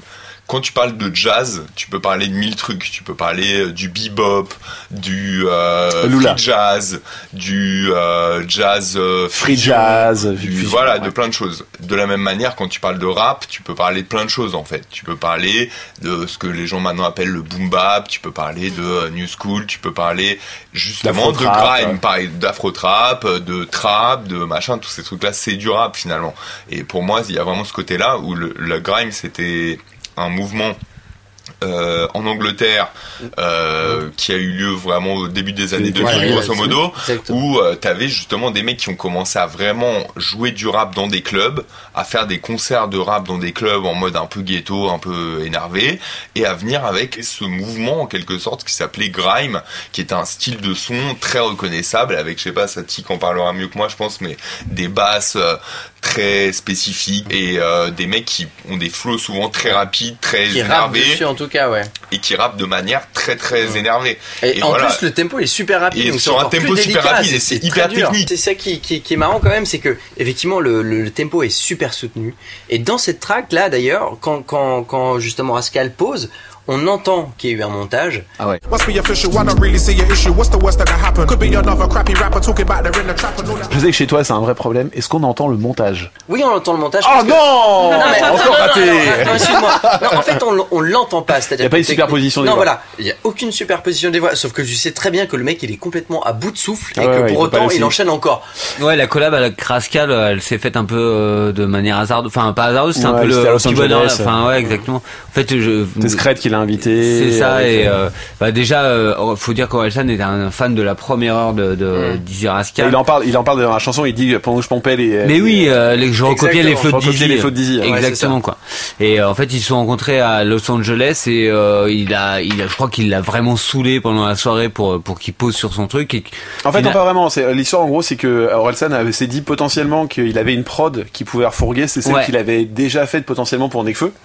Parce qu'en gros, était- euh, en fait, Nekfeu, voilà. Nekfeu est à la En fait, faut dire que ce titre était prévu sur l'album de, de Nekfeu qu'il a sorti l'année Cyborg. dernière. Il va sortir sur Cyborg Exactement. et en fait euh, ils sont pris euh, a priori Nekfeu a appelé Orelsan un peu trop tard et que Orelsan comme il écrit assez lentement il a pas eu le temps d'enregistrer et de poser le truc complètement et qu'il avait cette prod qui, traînait sur son disque dur depuis longtemps et quand il était à Los Angeles pour finir l'album avec euh, Scred et Ablai ils sont et Scred ont invité euh, Dizzy Rascal pour faire la surprise à Orelsan Et euh, Orelsan lui a dit, oh, j'ai une super prod à te faire écouter. Ils lui ont fait écouter le truc et en fait, Orelsan voulait plutôt caler la prod pour vendre la prod à Scred- de Scred à Dizzy en disant putain c'est cool si on peut le faire quoi.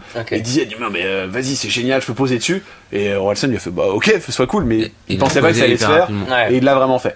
Moi par rapport Et à ça d'ailleurs, je- il a posé, c'était à Miami. Ouais, il, a Miami, enregistré, euh, il, a, il enregistré à Miami, Los Angeles, Angeles. ouais. Alors moi je veux juste faire un point là-dessus et euh, je sais que Tic a le même euh, avis que moi là-dessus. Je trouve que la partie de Dizzy Rascal est Ah non, mais ça. musicalement en fait je la trouve hyper intéressante. Ouais. Je trouve qu'un point de vue lyrics c'est le pire que tu puisses faire moche. au niveau de la musique. Ah, quoi. Raconter genre ouais j'étais dans une maison j'ai rencontré ce mec qui m'a dit enregistrer une chanson et Il m'a donc dit d'écrire il un m'a dit truc, d'écrire un ah bah truc alors j'ai écrit un truc et d'un coup je vais dire que je raconte ça Ah et donc je- pose mes textes et maintenant et, euh, et à la fin j'ai vu une fille avec des très gros seins et euh, bah j'arrête là. Bon, Non, quelqu'un- Très franchement, c'est clairement ça. Moi, je trouve vraiment que il a un au niveau, au niveau de la technique, au niveau du flow, machin, ça défonce. Non, mais ça défonce. Mais pour moi, c'est les pires paroles du monde. C'est Ah ouais. vraiment le mec qui a envie. Tu peux chanter une chanson. Ouais, ouais, j'ai raconté comment tu m'as demandé comment j'ai raconté la chanson. Ouais, ouais. Et là, le mec, il parle là-dessus. Ouais, en dis, plus, il balance ça. ultra rapidement. Si, Ouais, ouais. si Ouais, vraiment ouais. t'as pas un super Ouais. niveau d'anglais, euh, Tu, ouais, mais enfin, tu dis les paroles, tu comprends comprends le truc, mais Ouais. si tu veux, moi, j'ai pas- sur le coup, c'est juste les premières phrases. Je me suis dit, Hmm. de quoi il parle? Ouais, ouais, ah non, c'est triste. Et Et quand tu comprends, tu te dis, Oh là ok, bah, je zappe la prochaine Ouais, fois, et je trouve ça, je zappe. je trouve ça dommage. Et alors après, par contre, entre Nekfeu et Orelsan, ils ont un super mix. Ils, sont- ils avaient un Ouais. super délire avec euh, Orelfeu, Ouais, euh. Ça, je trouve que ça marche vraiment très bien. Et euh, moi, perso, je trouve que celui qui prend le morceau, c'est Nekfeu. Oui, complètement. ouais. Le flow de Nekfeu, je le trouve ouf. Alors, j'aime bien Nekfeu à la base, j'avoue, mais je trouve que là, il a un niveau de flow que je trouve nickel. Tu comprends tout ce qu'il dit, c'est clean, ça va vite. Et euh, Orelsan a un truc un peu, on a l'impression qu'il a une patate chaude dans la bouche pendant tout le morceau. À dire ouais, ça va. patate chaude, c'est vraiment un c'est moi, je Il a suis dans ma zone. euh. Ouais, c'est moi, je suis dans ma zone. Mais en fait, il, est, il complètement en retrait par rapport aux deux autres parce que une fois que Nekfeu arrive, on n'entend plus. On l'entend plus et ensuite il dit Rascal et il n'y a Hmm. plus d'Orelsan dans la track du c'est ça que je trouve un peu bizarre, c'est qu'il y a vraiment, je trouve, une osmo, à la rigueur, entre Nekfeu et Orelsan, il y a un truc qui se passe. Mais Dizzy Rascal, t'as vraiment l'impression que je me suis demandé, touche à la est-ce fin. que- est-ce que du coup c'est deux parties de lui Ouais, il arrivait, il tout seul à euh, la fin, ils l'ont claqué parce que Dizzy Rascal était là, ils ont pas pu lui dire non. Ouais. Mais, Mais après, au niveau, au du sens, ouf, je me ouais. suis demandé, comme il- le mec dit qu'il est dans sa zone, machin, est-ce que c'est juste lui qui délire et qui du coup, euh, un a coup, une voix c'est Necfeu et une voix c'est Dizzy Rascal, euh, juste d'un mec qui, je sais pas, euh, a bu ou a fumé Mm. ou j'en sais rien et qui est bah, dans sa zone, quoi, comme il le dit.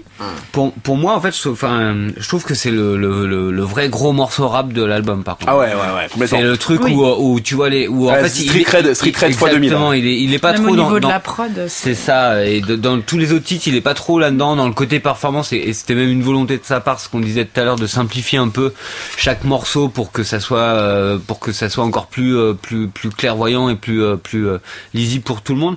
Là, par contre, tu sens que les deux, ils se challengent un peu, que c'est peut-être pour ça que vous Non, avez senti moi, le côté, euh, le côté Orelsan un peu avec une patate chaude, c'est qu'il va chercher aussi des, des, des, des techniques. euh, Ah, il va, il enfin, va dans le lot, euh, lui il va vraiment dans ouais, le lot. Exactement, quoi. Alors que ce que Et Nekfeu, Nekfeu va vraiment dans la vitesse, dans la technicité, il y a un Ouais. truc quand même Et sale. je, et je suis complètement d'accord avec toi, Alex. Putain, alors, euh, ne- ne- Necfeu dans, sur ce morceau, moi aussi, pareil, j'aime beaucoup ce qu'il fait et tout. Ah ouais. Je trouve que là, il, enfin, il, il, est- il apporte de, de ouf aux propos, et puis en plus de ça, il, enfin, c'est voilà, c'est- c'est hyper bien, bien écrit, écrit, c'est super bien fait. Ah, c'est bien écrit, moi il y a juste le toujours en mission où je déteste à chaque fois que j'entends, je le hais ce truc. toujours en mission, c'est le truc que tu sortais quand t'étais euh, fin de lycée à la fac à essayer d'écrire un peu des, des textes. Euh, c'est le truc que tu sors. euh, enfin, j'ai. c'est- je hais ce truc, vraiment, ce toujours en mission. C'est le truc qui sonne le plus facilement avec ton ion. Je déteste cette rime. Avec Ensuite, la j'adore la, j'adore j'adore ce qu'il dit, mais là, là, toujours à chaque fois au début, je hais ça. J'adore quand il dit, je me cule des pattes, j'attends même pas la Ah fin de la cuisson. C'est terrible. Génial, mais le mission, oh, je le Enfin, je laisse déteste. ta meuf et euh, Alors, à la fin de la ouais. Moi après vraiment Ouais, pour moi ce morceau là comme disait Jay c'est vraiment un gros morceau de kicker. C'est Ah côté ouais, on fait clairement. un gros freestyle. Moi je, je visualise vraiment le truc. Ambiance un peu nocturne où tout à coup t'as trois mecs trois rappeurs qui passent à la suite les, les uns après les les autres. et chacun il essaie de donner son meilleur style. Ouais. et voilà Ah, c'est je vraiment cet esprit là qui est retranscrit pour moi sur le délire. Après si on veut aller dans des références un peu plus poétiques juste euh, petite précision il y a un poème d'Apollinaire qui s'appelle Zone qui est vraiment euh, superbe et en plus, euh, la première fois je l'ai noté, ça, ça, ça dit à la fin tu es là de ce monde ancien. Et je me disais que finalement ça se Ouais, collait pas mal à l'album en tout cas, tu vois, euh, oui. voilà complètement. l'imaginaire du truc. Citez-le pour le, fil- pour le bac de philo. Ça marche. Plus de points. Tu vois, c'était maintenant normalement le, jingle. Et euh, sinon, moi en fait, j'ai juste noté euh, une phrase qui m'a marqué par MC. Et voilà, juste euh, les moments que j'ai- j'ai le plus apprécié, euh, c'est euh, le moment où Orelsan il sort une phrase sur hanté par le passé, pressé d'avoir Alzheimer. Pff, ça, Ouais. Pour moi, elle est, elle est dingue, tu vois, parce que justement, il est dans l'outrance que j'aime chez lui. Après, euh, il y a hum, pour euh, le couplet de Necfeu, lui le, le passage que je trouve ouf, c'est euh, quand il fait Madido, Madido, qui sont en allitération en fait. Ouais. C'est même pas des rimes, il fait que des trucs en MD, nanan, et ça ça marche vraiment super bien ça. Mais dis donc, Ouais. mais dis donc. Mais dis donc, mais dis donc, tu veux ma confiance, ça met du temps, mais du temps. J'ai construit mon empire de mes dix doigts, mes dix doigts. 2017, j'attends toujours ma dido, ma dido. Voilà, ce passage-là en allitération, je le trouve vraiment énorme. Et euh, dans le couplet de Dizzy, et ça un peu ce que vous dites, c'est le côté où finalement je trouve que il est beaucoup moins bien lyricalement. C'est beaucoup trop euh, plat, mais par contre, la meilleure phase, c'est quand il commence par euh, Give me the microphone and let me do what I do best. Give me the microphone and let me do what I do best. Give me the microphone and check one, two, three, test. Ça veut rien dire, tu vois, c'est le genre de phrase que tu sors en un rap truc, et ouais. ok, passe-moi le mic, nana. Mais par contre, le flow là-dessus Ouais. est incroyable, tu vois. Ah non, mais ça, au niveau du Et flow, il a dire- rien ouais, à dire. et et et tu, et t'as pas invité de Guy Rascal pour Pour faire des paroles Et de si je me philosophe, souviens tu vois, bien- tu l'as invité pour te balancer Pour du kicker, flow, pour kicker, ça, il et fait bien, voilà. Non, je suis Et. Scred d'ailleurs, elle a souligné ce petit passage dont tu viens de parler, je croyais, de, de quand il dit euh, Give me the mic, et bah t'as un effet de microphone derrière Ouais, qui fait euh, Ouais, mic, mic, et ça, voilà exactement. après, Donc Scred, il a su appuyer ce petit passage. Ouais. Putain, ce soir, il neige sur Paris. Il neige dans ma ville. Mais non. Parler du beau temps serait mal regarder le ciel. Je la déteste autant que je l'aime, sûrement parce qu'on est pareil. On a traîné dans les rues, tagué sur les murs, skaté dans les parcs, dormi dans les squares, vomi dans les bars, dansé dans les boîtes, fumé dans les squats, chanté dans les stades, traîné dans les rues, tagué sur les murs, skaté dans les parcs, dormi dans les squares, vomi dans les bars, dansé dans les boîtes, fumé dans les squats, chanté dans les stades. Alors, est-ce que pour les prochaines vacances, vous partez à Caen ou vous changez carrément de destination Alors, Il était propre celui-là. Il est magnifique. Bien, Moi, je, moi, je pars à avec Caen. Il m'a donné envie d'aller visiter Caen. Et en plus, il fait le, il fait le guide du routard. C'est-à-dire que tu suis sa chanson, tu te balades dans Caen et tu, enfin, tu peux te perdre un Il peu, je pense, mais tu trouves vite le gymnase, euh, les différents endroits. Bon, a priori, je vous le dis quand même pour Caen. La, la rue, il faut sortir, c'est la rue Écuyer. Non, mais Et le bar où sort, et le bar où sort Orelsan, c'était le Broc Café. Ah, trop bien. Alors par contre, j'ai une mauvaise nouvelle, c'est que maintenant sur non, le gérant a changé. Ah, sur merde. TripAdvisor, les notes ont baissé de façon radicale. merde. Tout le monde Ah. dit c'était mieux avant. ah, Ah j'appelle tous les auditeurs cannels euh, qui nous écoutent à se mobiliser. À retourner euh, dans ce bar. Ou Exactement. de virer les nouveaux gérants. Non, mais ça va un trouver une solution. Les nouveaux le géants. Bon, dans la ville euh, de Caen, on a l'impression qu'il pleut tout le temps. Ouais. Déjà, la pluie arrive. Ça, c'est déjà un truc important. On sent que la pluie débarque déjà. Ça va peut-être. Avoir quelque chose d'autre après. On ne sait pas. Suspense. Oh Euh, franchement, j'ai pas grand chose à dire sur cette chanson. Je trouve euh, que les paroles sont assez jolies. Oui. Parce qu'en fait, on fait un vrai voyage Ouais, en bus. complètement. J'ai l'impression de prendre un bus, euh, Tout à fait. traverser une ville. Exactement. 27. 26 ou 27. Voilà. Ouais, ouais. Et euh, tu redescends et tu te dis, ah bah j'ai Oh, vu la ville. C'était Mm. sympa. Voilà. En fait, Exactement. Parler de Caen, c'est vraiment la marotte d'Orelsan. Ah Alors je sais pas si c'est parce qu'il complexe d'avoir réussi et du coup il se sent obligé de retourner tout le temps à sa ville natale pour prouver qu'il l'a pas oublié. Et que le Saint-Martin, Mais d'ailleurs, finalement, à Paris, c'est pas si Ça génial. rebondit à ce C'est ça. qu'on disait tout à l'heure sur la première chanson où à chaque fois il y a une phrase Ouais, qui fait ouais, écho qui et là écho, dans la ouais, première ouais. chanson c'est la phrase c'est je parle d'une ville où j'habite plus plus. et effectivement dans ça. l'album il y a cette chanson et puis bon peut-être une autre mystère Et euh, parce que c'est aussi à Caen que se passe son film avec Gringe, Comment c'est loin, si je me Mhm. trompe pas. Bien sûr. Euh, et après, c'est une belle chanson hommage quand même. Moi, j'aime beaucoup quand il dit à chaque fois qu'ils détruisent un bâtiment, ils effacent une partie de mon passé. Ah ouais, c'est quand même très très, Très beau. cool. Quoi. Euh, Donc voilà, il, il parle très souvent de cette ville. Elle est un peu en filigrane tout au long de l'album, mais il arrive toujours à trouver des nouveaux angles, des, des nouveaux lieux à raconter. Donc euh, ça, ça marche quoi. Ouais, en Yes. plus, franchement, c'est un truc qu'en fait, il fait que depuis le premier album, et quand on parlait un peu d'œuvre euh, au, au début Ouais, du podcast, il y a vraiment ce côté-là. C'est-à-dire que dans le premier album, c'est un truc hyper présent. C'est la vie d'un jeune qui galère à Caen sous la pluie, il pleut tout le temps, il a un taf de merde et tout ça. Le deuxième album, Le Chant des Sirènes, c'est plus le mec qui a débarqué sa de, de sa Ouais, ville euh, plus petite et qui a débarqué dans la capitale et qui tout à coup découvre les tentations. Ville des tentations. Et euh, voilà, là, Il il sort est dans les boîtes à Paris. il sort dans les champagne. Euh, et que ça- mais en même temps, se sent toujours un peu en décalage et pas trop à sa place, un truc comme ça. Et là, il amène un peu le truc à un troisième niveau, euh, genre troisième épisode de la trilogie, et en même temps, il- voilà, mais euh, c'est ça. mais je trouve que sur ce morceau-là, il le réussit plutôt bien parce qu'en fait, il, pour moi, il a des très bons gimmicks sur tout le morceau. Franchement, le truc euh, traîner dans les rues, traîner dans Ça, des bars. En plus, ça il la répète deux fois à Ouais, l'identique, voilà, c'est super ça. puissant. Et, ça Et marche- en fait, que t'es habité quand ou. Reims ou Bordeaux n'importe quelle c'est un autre truc de ville. n'importe quel jeune urbain. Tout à Mais clairement quoi. Voilà, donc j'ai vraiment adoré ce passage-là, je l'ai trouvé vraiment super bon.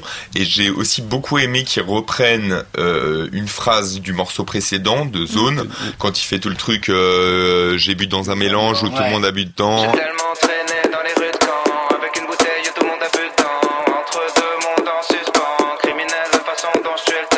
Et ça, je trouve que c'est vraiment un passage qui est super marquant aussi, pareil, qui est très générationnel et où tout le monde se reconnaît là-dedans avec l'espèce de petite bouteille en plastique de merde où t'as eu un mélange d'alcool Carrément. frelaté dedans.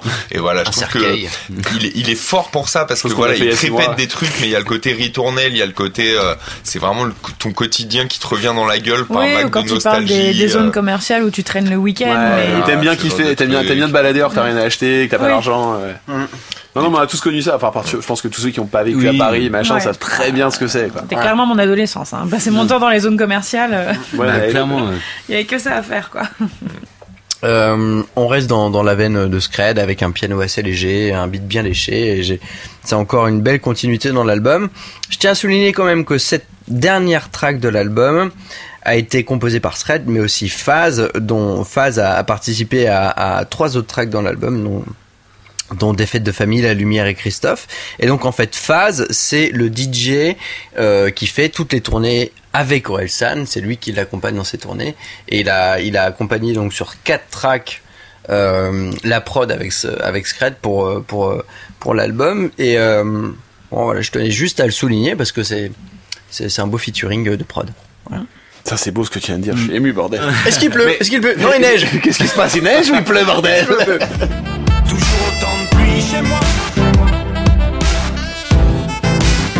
Mais il fait quand même beau. Il fait beau. Il fait beau. Il fait beau. Chez moi il fait beau. Il fait beau. Il fait beau. Il fait beau. Est-ce que vous êtes plus du genre kawaii, parapluie ou petit menton au cuir? Bien. euh, pas mal, Mal. pas mal. Pas mal. Euh, plutôt, écoute, euh, moi la pluie, j'ai grandi avec, je suis champenois d'origine, donc je, je, cette chanson m'a On en sait plus sur toi. On a appris déjà que tu Ouais. parti en vacances en 90. Maintenant, on sait que tu es champenois. Ouais, J'ai blonde qui tout. ouais exactement. Et que j'ai ouais exactement. Je pense que le fait que les deux chansons soient liées euh, peut paraître long pour certains ou autres, mais en même temps c'est un à mon avis c'est un choix euh, de, défini et, euh, et Tout à fait, c'est un diptyque. mais oui On a déjà utilisé ce mot pour le bac français avec euh, Benjamin Biolay. c'est ça. Et le- il y a la pluie en featuring dans tout. euh, y a la pluie en featuring dans toutes mes phrases Toujours autant de c'est quand même une phrase euh, juste dingue. Ok. Ok. La première fois que je l'ai écouté, je savais pas que c'était Stromae qui l'avait composé, en, fait, en vérité.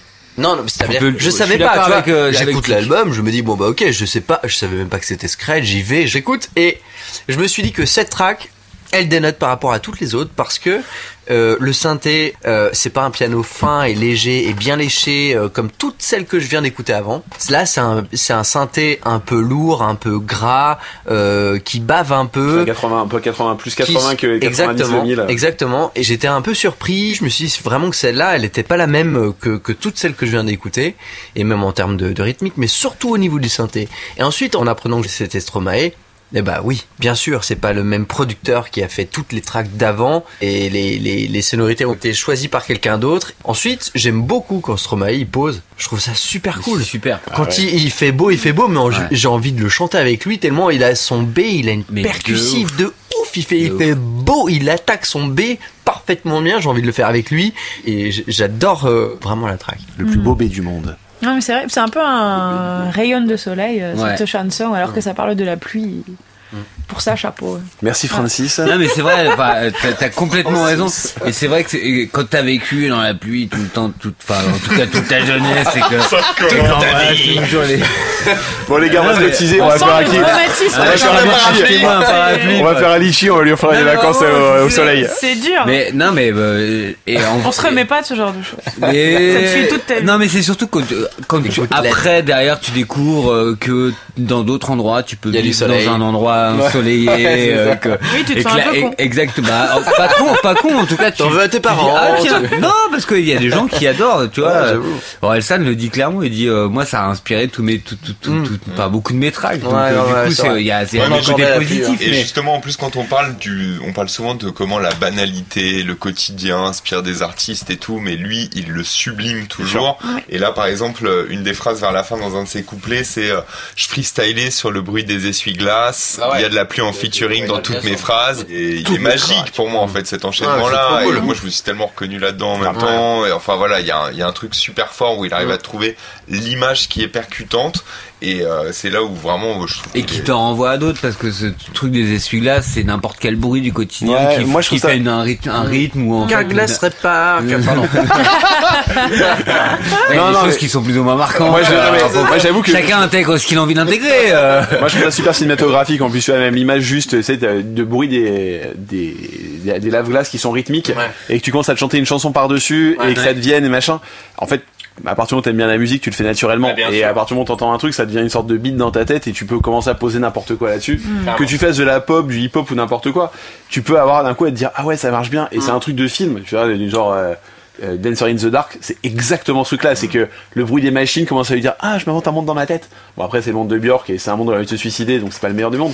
Mais euh, dans l'idée, en tout cas, je trouve ça toujours intéressant d'avoir cette projection, de te dire. euh, Et de toute façon, pour moi, c'est un album qui parle de projection. C'est-à-dire que c'est une projection de soi par rapport à la musique, par rapport à ce qu'il est, par rapport à ce qu'il était. Et tout est une question de projection en se disant qu'est-ce que je vais devenir plus tard? Et toutes les chansons parlent de ça. Là, je suis en train de faire déjà une mini conclusion par rapport à tout, parce qu'on arrive toujours à la fin de l'album. Mais euh, je pense qu'il y a beaucoup de ça. Et cette chanson paraît hyper quotidienne. Et moi, je sais que c'est une phrase qu'on dit tout le temps. Tu vois, ah bah il fait beau aujourd'hui. Et je sais que l'autre oui. fois, euh, ma chère et tendre aussi, euh, qui euh, m'a dit l'autre fois, ah mais il fait beau. Et dans ma tête, j'ai fait, il fait beau. Mais oui, il fait beau. Et tout de suite, c'est parti, c'est parti direct. Je chante Maître Gims quand je fais ça pour une raison que je ne connais pas, mais euh, je le fais à chaque fois. Et euh, euh, voilà. Mais c'est vrai que je, trouve que c'est une chanson qui marche vraiment bien. Et je suis d'accord avec toi. La première écoute, c'est pas ma chanson préférée. Et bizarrement, c'est celle vers laquelle je me retourne le plus en ce moment. Plus, euh, tu vois, plus les jours font, ils font qu'ils sont sombres et dégueulasses, et plus je me dis, ah, je l'aime bien cette chanson, ça me fait du bien. Ouais. Bon, quand il fait beau, euh, finalement pour vous c'est le paradis, non?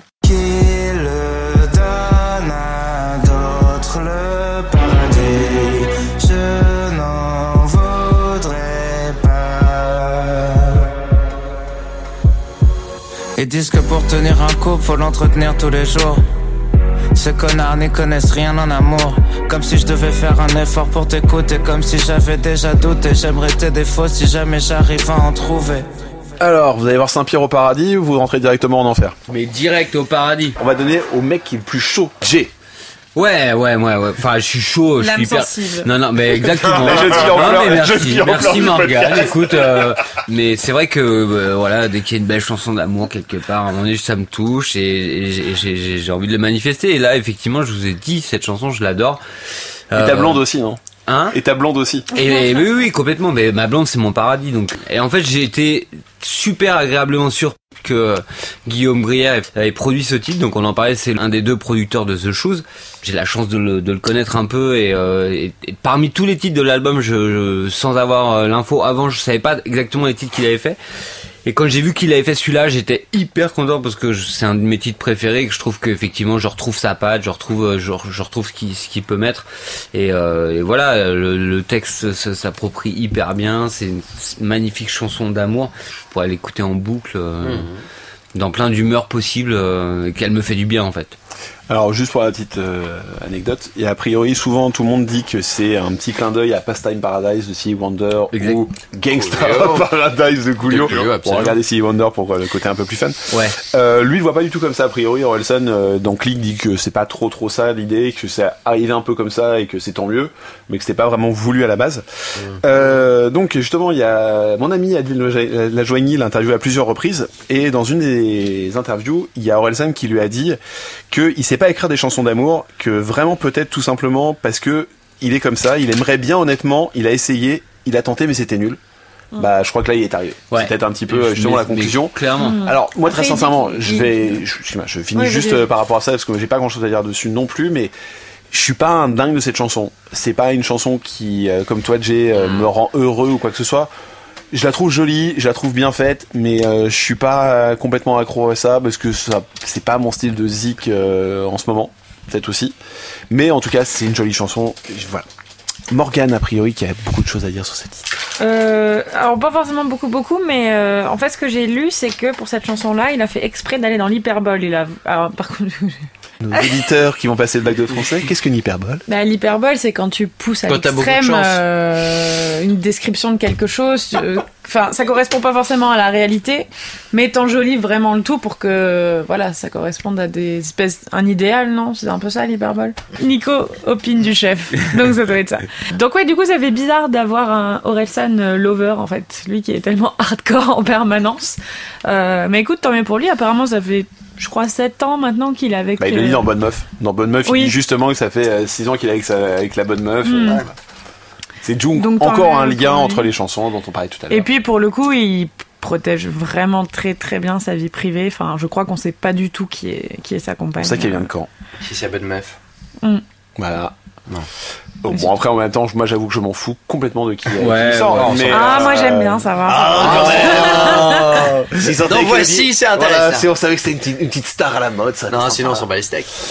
Euh, Non, mais j'avoue que j'ai eu le réflexe d'aller chercher à cause de cette chanson-là Qui était, qui était sa meuf alors que je m'étais jamais posé la question avant. Tu tapes pour Elsa une bonne meuf, tu l'as. Et comme Rocky dans les frigos, on s'en bat les steaks. On s'en bat les steaks, ouais. Nico Euh, moi, je trouve vraiment cette chanson magnifique, euh, à la fois pour la fragilité, la sensibilité dont il arrive à faire preuve, et justement, il montre que euh, loin d'être juste un monstre de euh, caricature, euh, d'outrance et de misogynie, en fait, il a quand même aussi, il a une âme.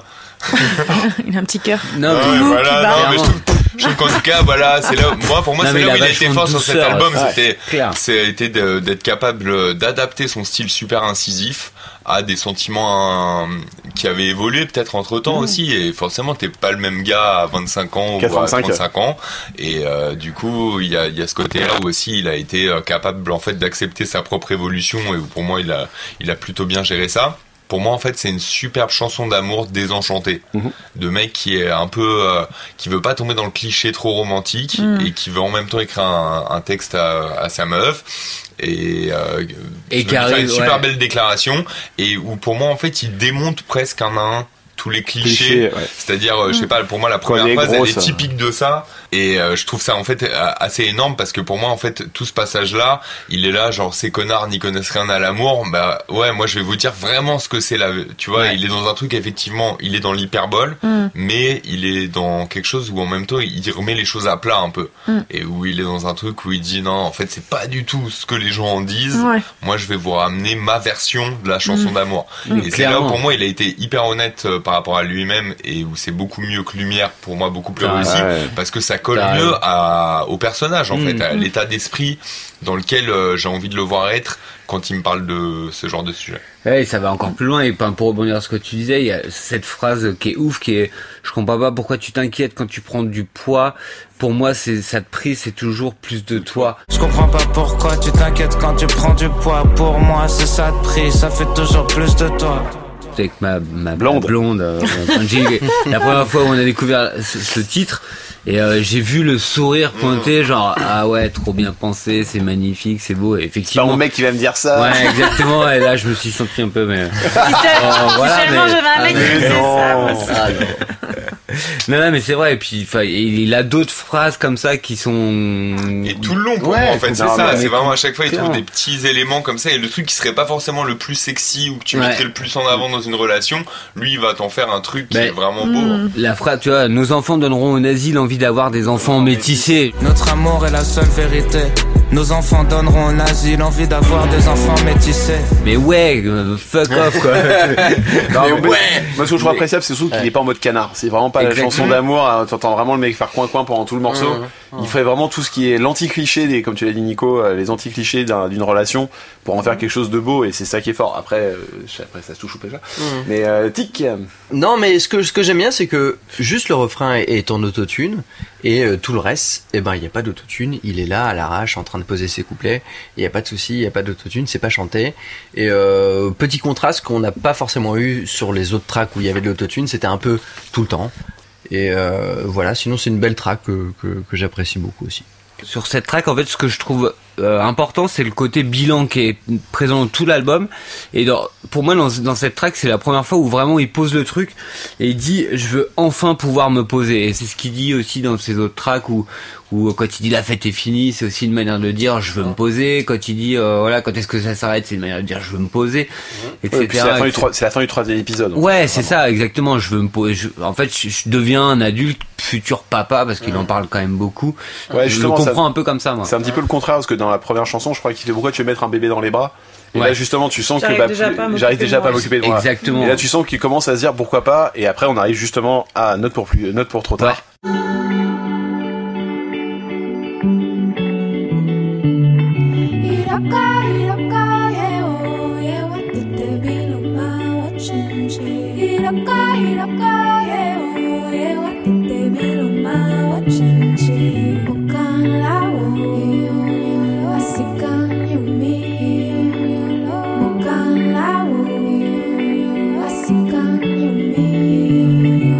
Alors, est-ce que vous garderez ces notes pour plus tard? Ou vous allez les foutre au feu Non, les, on les garde pour maintenant, plus Je tard. du scrapbooking. Et, et- Bientôt, et en et- même temps, et en même temps, elles arrivent un peu tard. Elles arrivent Pour nous, un peu trop tard, ça c'est clair. Donc, ce morceau, il est accompagné par euh, IBI qui chante en Yoruba, qui est une langue africaine qui était importée à Cuba euh, par les esclaves. Bon. Euh, en gros, c'est un peu le gang de San. C'est un petit peu le contraire de San, où là, il va vraiment aller à contre-pied de tout ce qu'il a dû dire, euh, tout ce qu'il a dit dans le premier titre. Euh, pour ma part, je vais juste aller assez rapidement. Ça m'a fait penser un petit peu à la lettre de Shuriken. C'est un petit peu, euh, pour moi, une sorte de tout ce que tu vas savoir quand tu seras grand. Je te le dis maintenant dans une dans un- dans une chanson. Complètement. Sauf que là, il y va vraiment, il va très très loin. Ouais. Et il donne pour moi les meilleurs conseils que tu puisses donner à quelqu'un. C'est clair. Et euh, franchement, c'est le genre de truc. Je me dis, putain, j'aurais écouté ça ado. Ah, mais de ouf. Bon, ma vie n'aurait pas changé. J'aurais Ouais. toujours été un Non, loser. mais Non, mais t'aurais peut-être, moins de temps de, enfin, moins de moments de lose, en J'aurais passé moins de temps à penser à ma Ouais, ça, par contre, c'était ouais, possible. grave. Donc, euh, qui c'est qui veut commencer? Moi, j'ai juste euh, rapidement, euh, je, je, je souhaite l'annoncer et ensuite vous pourrez blablater et je, je vous suivrai. Euh, c'est que le sample, donc voilà, le, le- la musique en fait est tirée d'un sample qui a été tiré du manga euh, IQ. Euh, s'agit du générique de la deuxième saison qui a été euh, donc complètement samplé euh, les quatre, euh, quatre ou huit premières mesures. Voilà, ils sont pas fait chier, c'est-à-dire que Scred il a, il a, il a pris les quatre mesures ou huit mesures, je sais plus. Ensuite, il a ralenti le beat, Il a mis les jumelles IBI qui chantent par-dessus. terminé et c'est tout. La track s'arrête là. En, en tout cas, à quelques subtilités près, on est là, on est bien. Par contre, c'est des boucles qui sont absolument magiques et euh, 8 minutes, tu les sens pas passer. Euh, effectivement, les, les, les, les sœurs sont, sont, sont merveilleuses. Elles ont, malheureusement, je trouve, un peu dommage qu'elles ont un, le- là où elles ont un peu de liberté, c'est à la fin. Et ça dure à Ça dure peine pas 30 longtemps. secondes. Ouais, ouais, c'est très Sur une chanson de 7 T'as envie- minutes. Ah ouais, t'as envie de les entendre Mm. s'envoler, mais de folie, quoi. Mais bon, voilà, c'est, c'est- ça reste quand même euh, une track euh, où t'écoutes euh, essentiellement les paroles, parce que la, la, la musique accompagne merveilleusement bien les paroles, mais elle la musique est pas faite pour être écoutée, du coup c'est juste les paroles, tu l'écoutes, tu l'entends parler. C'est comme s'il était a cappella presque, tu vois, la musique tu, le, tu, tu l'oublies, et ça, ça marche super bien. Pour moi, la petite théorie, en tout cas, pourquoi IBI est invité euh, sur l'album Parce qu'en fait, Casseur Flotteur et IBI ont fait tourner d'été ensemble pendant tout le même été. Et je pense qu'ils sont, ils sont croisés constamment avec euh, Gringe euh, et les sœurs IBI Orelsan. Et je pense qu'ils sont liés d'amitié, parce qu'ils ont à peu près la même génération, même si les sœurs IBI sont un peu plus Un jeunes. peu plus jeune, je pense. Mais je pense qu'ils s'entendent bien et Ouais. pas- je pense que c'est le type de personnes qui peuvent bien s'entendre et je pense que c'est pour ça qu'Orelsan les a invités avec plaisir. Surtout qu'elles ont monté aussi d'un niveau de façon clairement, complètement ouais. dingue et elles sont Clairement. maintenant connues de façon mondiale. Elle, et, elle figure quand même dans le, le film, euh, alors pas film concert, mais le film musical qui, qui- qui accompagne pardon, le dernier album de Beyoncé.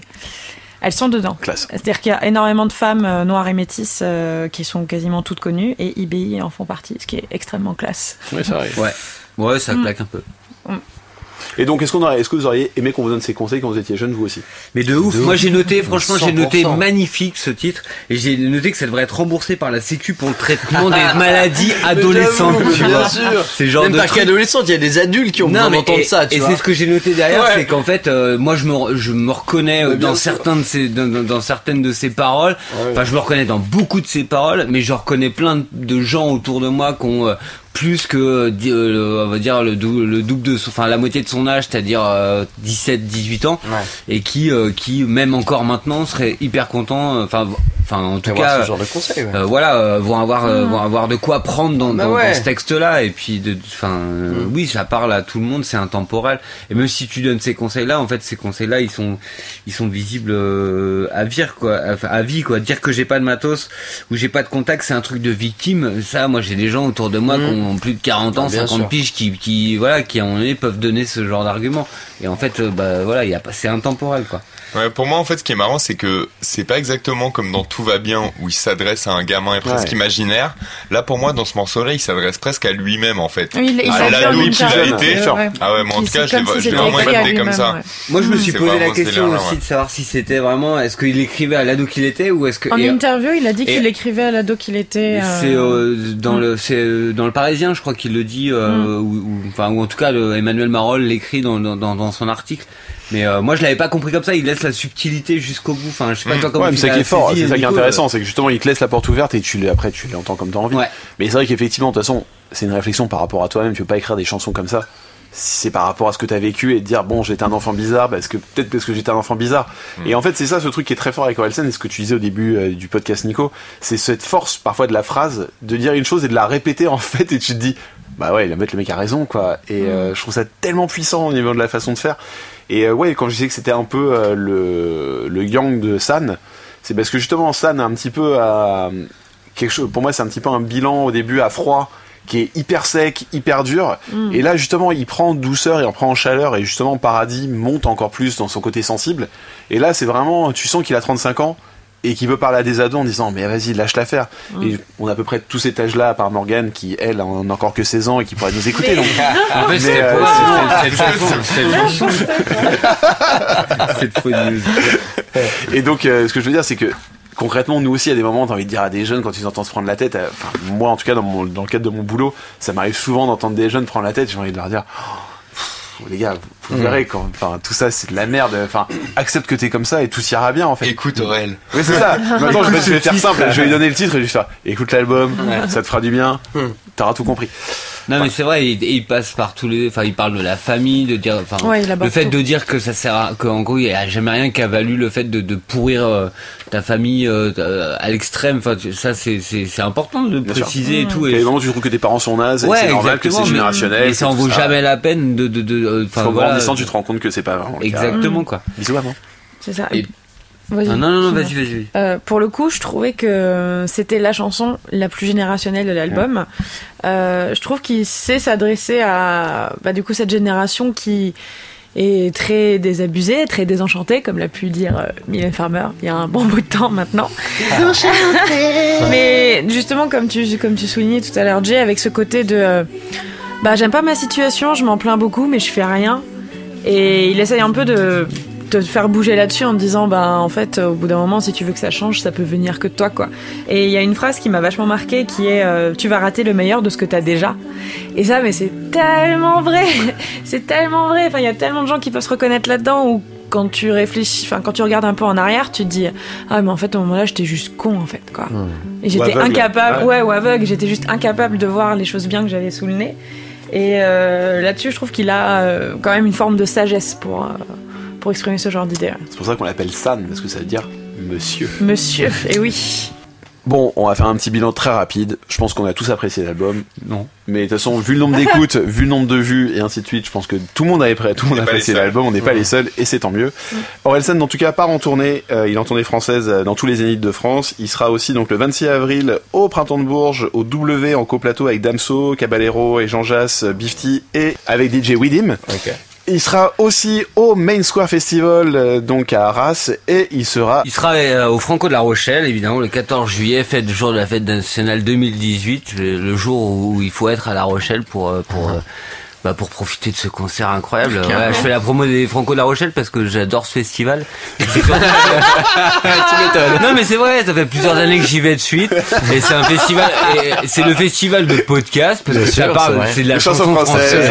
Et nous on est on est vraiment le, le- le- voilà le podcast qui se raccroche le plus euh, Ah, enfin, c'est- si un si un Invitez-nous. festival en France c'est à celui-là. Invitez-nous. Absolument. C'est là où il faut On va, on va leur. Invitez-nous. Tu Invitez-nous, veux pas leur écrire, Alex Gérard euh, Ponce, tu veux pas nous inviter? Ah, allez, euh, donc ce, tout ça pour vous dire, donc euh, Orelsan est en tournée à Paris, donc il fera deux dates à Bercy. La première est complète, mais il reste quelques places pour le deuxième. Au mois de mars. Invitez-nous, invitez-nous, invitez-nous. Allez, s'il te plaît, Rico.